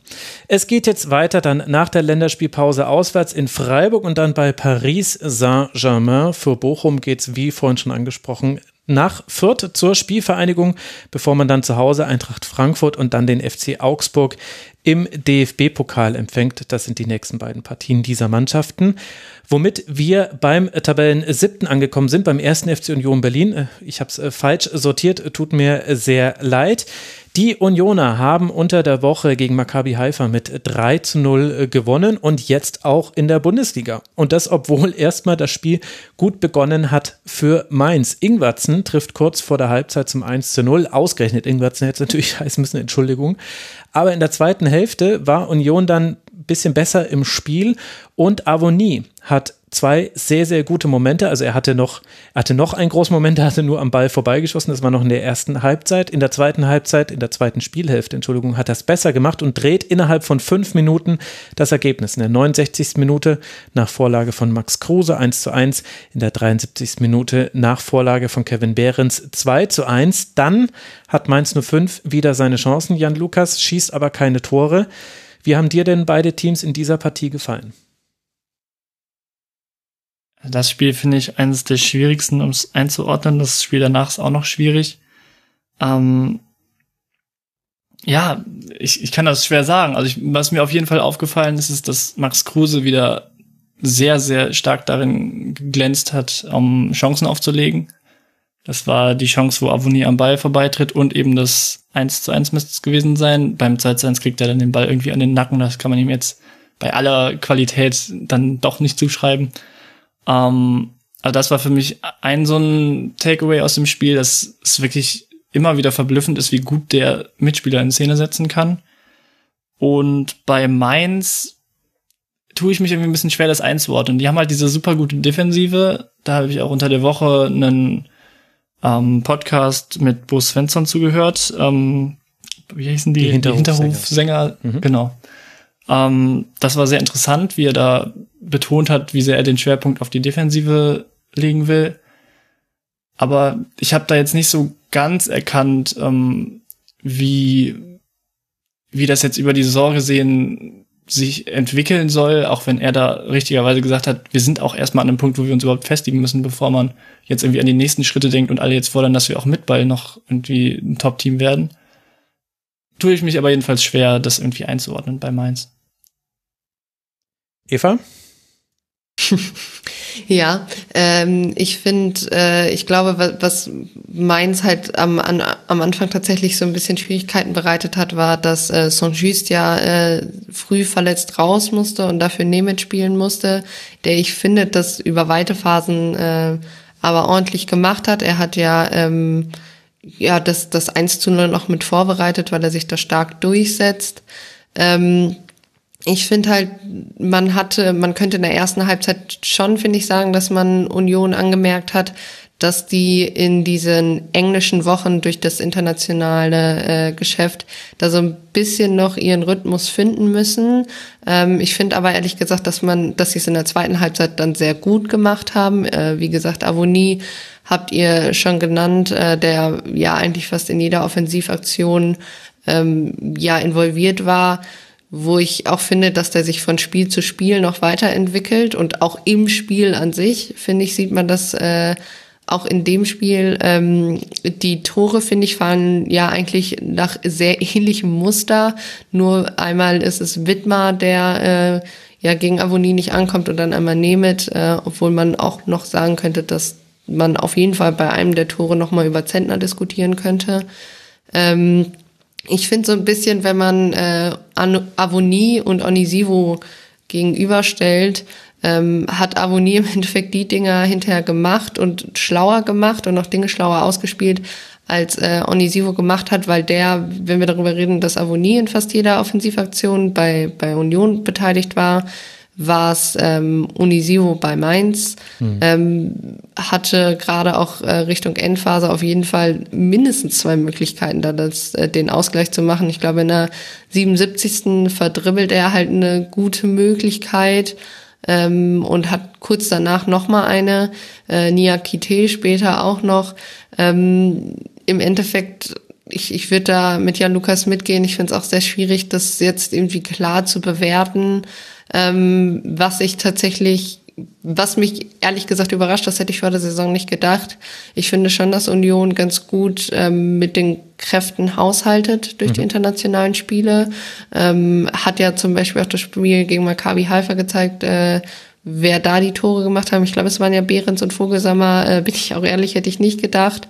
Und ähm, eigentlich ich finde auch das, wo man ganz am Anfang der Saison, ich glaube, äh, Daniel Rosbach hat es auch mal gesagt, wenn Avonie und Kruse runtergehen und Behrens und Vogelsammer draufkommen, sieht man vielleicht noch mal, äh, was man an Avonie und Kruse hat. Ich finde aber, auch wenn, wenn Behrens und Vogelsammer, und das meine ich wirklich nicht despektierlich, kein 1 zu 1 Ersatz äh, für Kruse und Avonie sind, auch einfach, weil sie andere Spielertypen sind, ähm, dass das sich gut weiterentwickelt. Das, äh, ich finde, Urs Fischer hat da einen ganz guten Weg gefunden. Ähm, was ja noch so ein bisschen immer wechselt, ist der Spieler, der quasi vor der Doppelsechs spielt. Ich glaube, mhm. es sind meistens äh, Kitira und Prömel. Genau. Ähm, ich weiß nicht, ob, das, ob er das mit Absicht macht oder ob er noch nicht den einen Spieler gefunden hat, äh, den er da jetzt wirklich dauerhaft spielen lassen will. Am Wochenende war es ja Haraguchi. Ähm, aber generell, ich glaube, man, man, wie gesagt, ich finde, man sieht schon, dass Union sich so ein bisschen einfinden muss, wie, wie das ist mit der Doppelbelastung. Aber bisher, und ich fand gerade jetzt, die, die letzten drei Spiele waren dann natürlich sehr erfolgreich, machen sie es ganz gut. Ich glaube, es ist dieses klassische, wir machen erstmal das Bare Minimum, weil ich glaube, so muss man schon sagen, es war jetzt ja weder das Spiel gegen Bielefeld noch das Spiel, äh, jetzt war jetzt ein Feuerwerk an, an Torchancen in dem Sinne oder super hoher äh, Fußball, aber ich glaube, das müssen sie auch gar nicht, weil sie äh, erzielen halt ihre Ergebnisse. Sie haben eine gute zweite Reihe, die sie sich da gerade aufbauen und ähm, wie gesagt, das überrascht mich tatsächlich ein wenig, weil ich das vor der Saison äh, so, dass das so schnell dann doch funktioniert, nicht erwartet habe. Ja, also wenn man die Doppelbelastung merkt, dann vielleicht am ehesten noch in der letzten Kette. Ich fand, Marvin Friedrich hatte ein paar Aktionen gegen Mainz 05, in denen er nicht so souverän war, wie man es sonst gewohnt ist. Interessant fand ich auch, dass bei beiden Mannschaften das Rausrückverhalten aus der letzten Kette ursächlich war für Gegentreffer. Also vorm 0 zu 1 rückt Jeckel raus, verliert dann den Ball und genau in seinen Raum hinein wird dann der Pass gespielt, der dann letztlich dann bei Ingwertsen landet. War auch dann wunderbar weitergeleitet von Onisivo mit einem Kontakt mit dem Außenriss auf Ingwertsen. Also war dann schwer zu verteidigen. Aber ursächlich war, wenn man so möchte, eben das Rausrücken von Jeckel und dann fängt äh, Nemeth einen Ball ab. Und genau auf der Gegenseite war es so, das habt ihr ja auch schon angesprochen, da ist dann Nemeth mal rausgerückt und äh, letztlich stand die die letzte Kette nicht so, dass sich einer hätte fallen lassen können, um irgendwie Avonie noch abzufangen. Dann war es ein 1 gegen 1 von Wiedmer gegen Avonie, was dann auch ein Mismatch war. Mit einem kleinen Stiffarm hat er sich da Platz verschafft und hat das äh, Tor erzielt. Aber ich finde, das ist das Einzige, wo man bei Union Berlin vielleicht so ein bisschen merkt, dass es eben eine andere Saison ist als die letzte Saison. Und ansonsten fallen die einfach unter ein gewisses Level nicht zurück. Jetzt ja auch wieder sechsmal gewechselt zu diesem Spielen im Vergleich eben zum Europe Conference League Spiel. Also da sieht man eben, es wird rotiert und es funktioniert. Ich finde es krass, dass Prömel und Kedira eigentlich genauso spielen wie Gentner und Andricht, jetzt überspitzt gesagt, also nicht komplett genauso, es wird ein bisschen weniger nach vorne mit äh, reingestoßen, was Gentner ja immer ganz gut gemacht hat, aber gegen den Ball, finde ich, ist es einfach fast identisch. Und das hätte ich so nicht erwartet, dass das so gut funktioniert. Und dann Kruse ist ein Phänomen. Also der hatte wieder vier Schüsse, vier Torschussvorlagen. Es, eigentlich sind wir jetzt fast schon wieder in der Phase, wo man sagen muss als Gegner, ja, wir müssen Kruse in Manndeckung nehmen. Das haben Schalke hat es, glaube ich, mal gegen Kruse gemacht, hat jetzt auch nicht funktioniert damals. Äh, und Streich hat das mal gegen Kruse gemacht, hat, glaube ich, damals zu einem Unentschieden oder so geführt.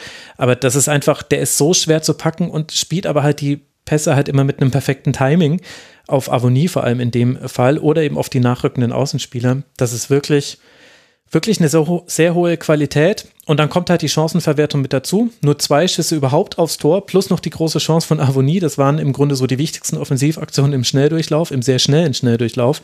Und dann machst du aber daraus dann auch zwei Tore. Das ist dann sehr, sehr gut. Und bei Mainz 05 tue ich mich auch schwer in der Bewertung, weil man kommt nicht dran vorbei. Saint-Just ausgefallen, Nemeth feiert sein Bundesliga-Debüt und es fehlten ja noch Nia KT, der ist nach Verletzung noch nicht fit und Hack, der sich äh, Corona eingefangen hat, trotz Impfung. Deswegen will man da jetzt auch nicht zu zu kritisch sein, weil das macht natürlich was mit einer Mannschaft wie Mainz. Und trotzdem hat Mainz 05 jetzt wirklich zum wiederholten Mal schlechte Phasen in Spielen mit drin gehabt. Und das ist das, also Bruce Svensson ist da sowieso sehr genervt von. Das spürt man auch immer in jeder Pressekonferenz dann nach den Spielen sehr deutlich. Und das kann ich aber auch verstehen, weil es ist so unnötig. Du leistest dir, ich finde, dass Mainz und Union Berlin sich auf Augenhöhe begegnet sind in der ersten Halbzeit. Da war es halt dann quasi Glück oder Pech, dass da einer seine eine Chance verwertet, überspitzt gesagt. Und in der zweiten Halbzeit gab es aber Phasen. Und die erste Phase gehört Union und dann erzielen die zwei Tore. Und die Schlussphase gehört dann noch Mainz. Und da kann man dann auch sagen, ein bisschen Pech gehabt, dass man da nicht das 2 zu 2 gemacht hat. Aber warum gibt es denn überhaupt diese Phasen? Warum schafft man das nicht, so stabil zu sein, wie man es in der Rückrunde der letzten Saison, finde ich, schon häufiger hinbekommen hat. Da gab es nicht dieses Hin und Her in Spielen. Und das, mal ist es die Anfangsphase, die nicht gut ist bei Mainz 05, mal ist es die komplette erste Hälfte. Das war, jetzt weiß ich gerade nicht mehr, ob das das Viertspiel war, wo die erste Hälfte nicht so gut war. Ich krieg's gerade nicht mehr genau zusammen. Und jetzt war es eben die Anfangsphase der zweiten Halbzeit. Und das ist sicherlich erklärbar. Junge Mannschaft, auch noch alles äh, neu, trotz der guten letzten Rückrunde, die ja auch ein bisschen besser war, als sie unter normalen Umständen gewesen wäre. Da hat auch viel geklappt. Aber es ist halt trotzdem sehr ärgerlich und ist, glaube ich, gerade so eigentlich das Hauptproblem. Wenn Mainz 05 es einmal schafft, für 90 Minuten plus Nachspielzeit Mainz 05 zu sein, dann hat jeder Gegner keine Freude am Spiel. Aber sie haben es echt selten geschafft in der Saison und ich bin gespannt, ob das dann nach der Länderspielpause in Dortmund besser wird. Ich finde, da kommt dann aber ein bisschen rein, wenn wir sagen, ja, man hat dann kurze Phasen, wo es nicht läuft, dann ist es natürlich auch wieder ein Vorteil, wenn man eine Mannschaft ist, die, die nicht dadurch sich auszeichnet, dass wenig in einem Spiel passiert, weil wenn dann mal was passiert, dann ist es viel schwerer, das aufzuholen, als bei einer Mannschaft, ähm, wo eben sehr viel in einem Spiel passiert. Und also da du vergleichst es doch gerade mit dem ersten FC Köln, oder? Ja, ich wollte es nicht sagen. Ich wollte es nicht sagen. Aber ähm, im Prinzip ist das schon ein Unterschied, weil auch da hat man, hat man Aktionen, wo einfach mal was schief geht. Und man hat aber, ist aber eh schon darauf ausgelegt, dass man eh Sachen wieder gut machen muss, die eh, von Fehlern, die eh passieren. Das Mainzer-Spiel ist für mich eher darauf ausgelegt, dass eh schon wenig passiert und ähm, ja, dann ist es halt einfach schwieriger. Und man kann halt bei Mannschaften wie, wenn wir jetzt den Vergleich haben, Köln und Mainz, auch nicht davon ausgehen, dass sie das 90 Minuten fehlerfrei über die Bühne bringen. So, dafür ist es halt dann immer noch halt der erste FSV Mainz 05 oder erste FC Köln. Und da mhm. gefällt mir dann auch der Ansatz eher absolut, will ich jetzt hier Bo Svensson nicht kritisieren, der wahnsinnig, wahnsinnig gut die Mannschaft entwickelt hat. Dann gefällt mir schon der Ansatz mehr, dass man das Spiel dann nicht so nah am eigenen Tor hat, beziehungsweise auch nicht so davon lebt, dass man defensiv stabil ist, sondern eher auch einen Plan nach vorn hat. Amen. Als aus neutraler Sicht kann man äh, da nur zustimmen. Aber natürlich ist es sehr legitim, auch den anderen Weg zu gehen. Also für Mainz 05 geht es dann weiter in Dortmund und dann zu Hause gegen Augsburg, bevor man seinen Doubleheader gegen Arminia Bielefeld hat. Erst DFB-Pokal, dann Bundesliga. Der erste FC Union Berlin, der jetzt nach drei Siegen in Folge auf Rang 7 eben liegt mit zwölf Punkten, der empfängt zu Hause den VfL Wolfsburg, reist dann nach Rotterdam zu Feyenoord und dann zum VfB Stuttgart. Das sind die nächsten Spiele nach der Länderspielpause. Und Stuttgart ist das perfekte Stichwort. Das ist die letzte Partie, über die wir noch äh, sprechen wollen. Es hat endlich mal wieder geklappt für den VfB. Nach fünf sieglosen Spielen in Folge gewinnt Stuttgart mal wieder ein Heimspiel und das gegen die TSG aus Hoffenheim. Also generell ein Spiel gewinnen sie wieder, so meinte ich es. Geht gar nicht nur ums Heimspiel. Marc-Oliver Kempf, Konstantinos Mavropanos und Roberto Massimo machen die Tore. Brun Larsen kann für die TSG nur zum 1 zu 3 treffen in der 84. Minute, Eva. Was bleibt denn von dieser Partie hängen bei dir? Ja, ich glaube, Jan Lukas hat es eben äh, schon mal angedeutet. Mhm. Auch dieses Spiel ist ein bisschen schwierig zu deuten. Äh, würde ich tatsächlich mitgehen, weil auch wenn einfach, wenn man nur auf das Ergebnis in der guckt, das sehr eindeutig äh, aussieht, fand ich es überhaupt nicht eindeutig. Ich habe so ein bisschen das Gefühl, das ist bei Hoffenheim mal öfter der Fall, wenn die in Spielen involviert sind. Ähm, ich fand die, die, die ersten Minuten waren schon ausgeglichen, ähm, auch wenn ähm, Hoffenheim die erste Chance relativ früh äh, durch Kramaric hatte, äh, den, den Müller dann aber, glaube ich, auch relativ einfach äh, parieren kann. Ähm, Im Endeffekt gingen dann, glaube ich, aber doch im, in der Rückschau die ersten 15 Minuten an die TSG und halt in diese starke, doch eher stärkere Phase der Hoffenheimer erzielt Stuttgart ja dann das 1-0, wo sie vorher jetzt, ich würde sagen, nicht wahnsinnig viel vors Tor gekommen sind. Ähm, ist auch ein bisschen unglücklich, weil Grillic und Adamian sich da, glaube ich, irgendwie gegenseitig im Weg rumstehen und dann Kempf halt nicht vom Köpfen abhalten können. Ähm, generell fand ich Stand, Hoffenheims Standardverteidigung so, so ein bisschen wild. ähm, und ja, also irgendwie ist nach 29 Minuten gab es sechs Ecken für Stuttgart, ähm, aus denen dann aber im Endeffekt doch nicht so wahnsinnig viel rausgekommen ist. Ähm, Hoffenheim hat da ja auch relativ hoch verteidigt. Und ähm, ja, in der zweiten Hälfte hatte ich das Gefühl, die, die, die ersten Minuten waren ähnlich wie in Halbzeit eins. Erstmal schauen, was der Gegner da macht, ähm, vor, vor allem bei Stuttgart. Ähm, und das 2-0 ist dann natürlich äh, super schön herausgespielt von Mavropanos. Äh, Damian verliert da ja den Ball und Mavropanos bereitet sich ja irgendwie, das, also geht da ja wirklich einmal im Sololauf durch. Raum kommt da auch nicht mehr dazwischen und äh, ist schon ja ein, ein schönes Tor. Ähm, wenn man wenn man über Raum spricht, ähm, da da, das war ja irgendwie so doch Hoffenheims, ich hatte zwischenzeitlich das Gefühl, Hoffenheims aktivster Spieler. Mhm. Äh, ich finde, man merkt ihm schon an, dass er sich langsam an die Bundesliga gewöhnt. Ich finde, das war auch sowas, da haben dann alle nach der U21 EM und halt auch eben aufgrund seiner guten Saison bei Fürth erwartet, dass der da sofort einschlägt. Äh, Nochmal das Thema Zeit, gerade bei jungen Spielern, ist, glaube ich, was, was man einfach nicht unterschätzen sollte. Die brauchen einfach Zeit, sich einzugewöhnen in neuen Teams, aber auch an neuen Spielweisen. Ähm, für Massimo freut es mich tatsächlich sehr, ähm, der ja auch aus der Jugend von Bielefeld kommt und auch letzte Saison immer wieder versucht hat, dieses Tor zu erzielen. Ähm, Im Endeffekt ist es ihm jetzt ge äh, geglückt, weil ich glaube, Kempf äh, flankt da gut raus auf Klimowitz, äh, der dann halt eben mit dem, dem Kopf weiterleitet. Kulibali im Fallen irgendwie noch äh, zu Massimo rüber. Und auch da sehen Raum und Vogt nicht sonderlich gut aus. Ähm, irgendwie ist Hoffenheim dann erst in der Endphase, so in den letzten zehn Minuten, nochmal richtig ins Spiel reingekommen. Das war dann zu wenig. Ich finde aber, wie gesagt, auch nicht, dass Stuttgart jetzt das beste Heimspiel äh, in den letzten Wochen abgeliefert hat. Also wie gesagt, ich glaube, das Spiel hätte halt auch anders sein können. Aber äh, es hat mich tatsächlich ein bisschen an das Hoffenheimer 4-0 gegen Augsburg am ersten Spieltag erinnert. So, wo ein Spiel gar nicht so klar war, wie es das Endergebnis im Endeffekt äh, besagt. Ja, volle Zustimmung. Und ähm, ich fand auch, dass es sehr auf Standards aus war am Anfang, wo dann ja auch das 1-0 für Stuttgart rausgefallen ist.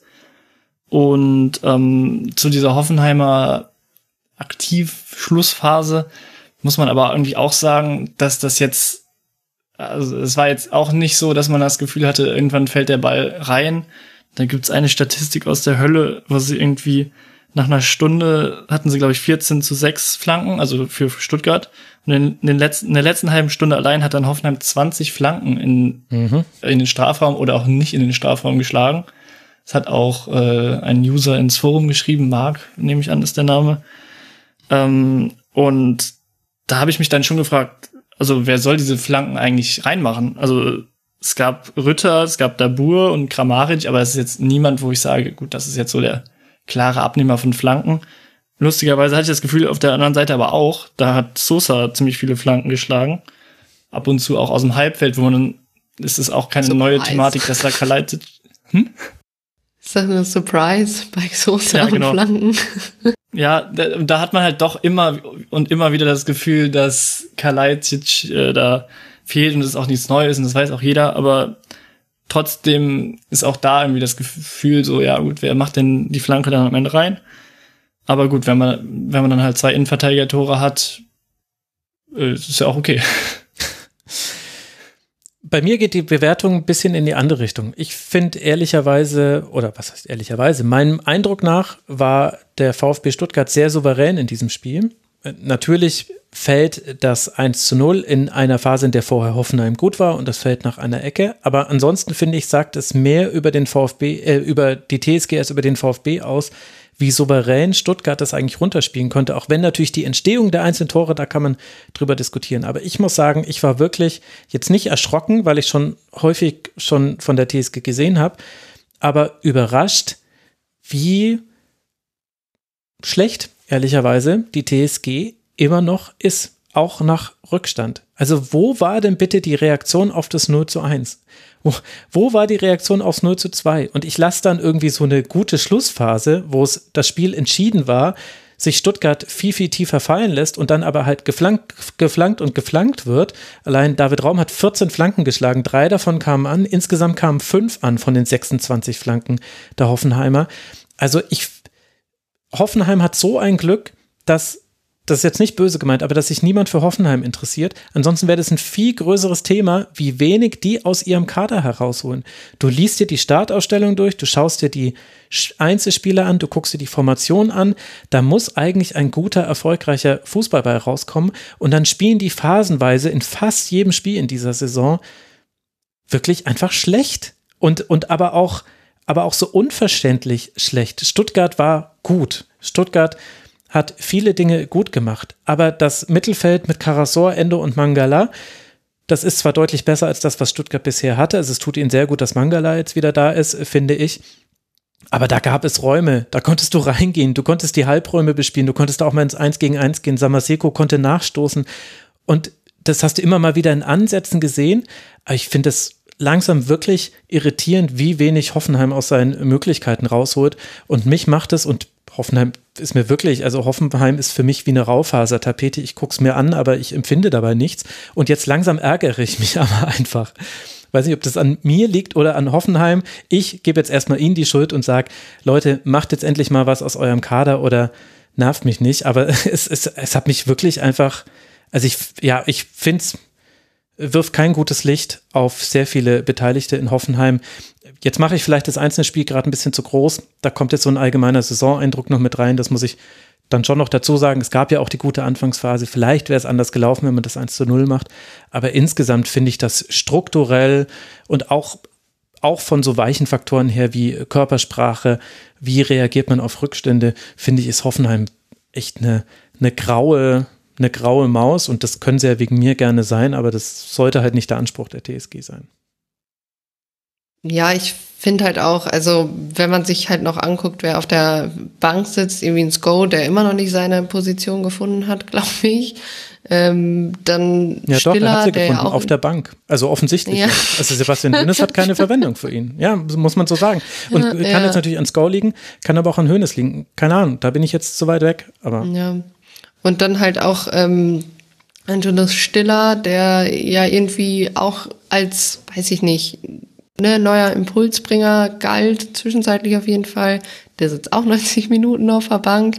Ähm, also ich verstehe schon, woher es kommt und irgendwie fand ich es auch so ein bisschen schade. Also kommt Brün Larsen dann rein, macht halt das Tor, aber du, du mehr, also da war bei Brün Larsen selber war überhaupt kein ja irgendwie keinen Impuls dann gegeben, jetzt weiterzuspielen. Also ich fand es irgendwie so ein bisschen, da passierte irgendwie emotional überhaupt nichts. äh, klar ist halt immer, klar, es war die 84. Minute schon klar, aber trotzdem irgendwie so, also wenn man darüber spricht, dass, dass Mannschaften, selbst wenn sie 3-0, 4-0 hinten liegen, zumindest nicht aufhören, Fußball zu spielen, da hatte man ja schon, also wie, wie du auch sagst, irgendwie ähm, das Gefühl, dass das bei Hoffenheim schon der Fall war, weil wo war die Reaktion?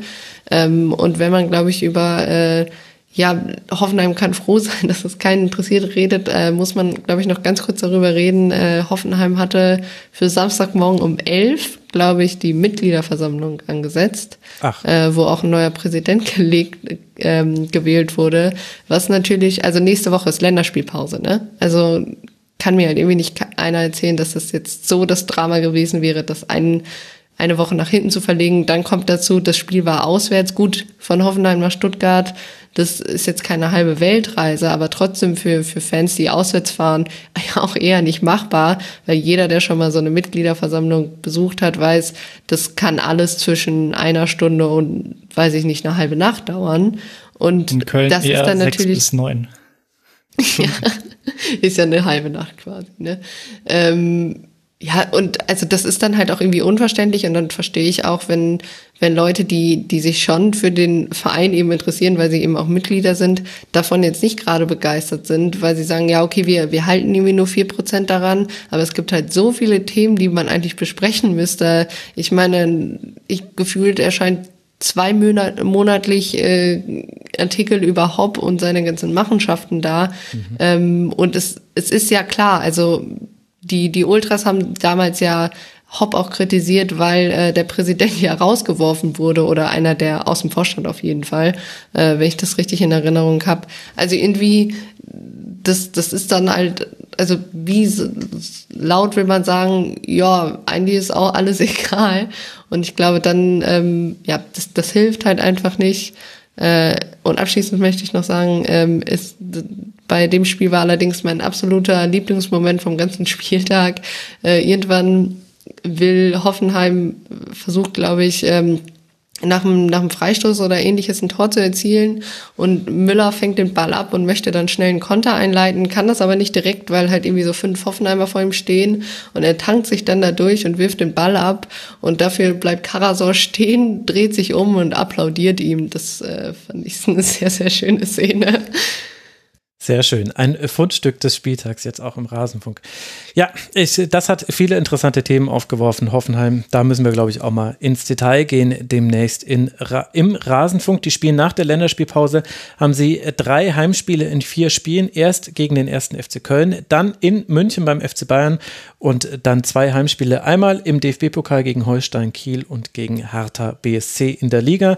Der VfB aus Stuttgart, der sich jetzt mit diesem Sieg an Hoffenheim ran rangesaugt hat. Beide stehen bei acht Punkten auf Platz 11 und Platz 12, also Hoffenheim 11, Stuttgart 12. Nicht, dass es jetzt schon so wichtig wäre nach dem siebten Spieltag.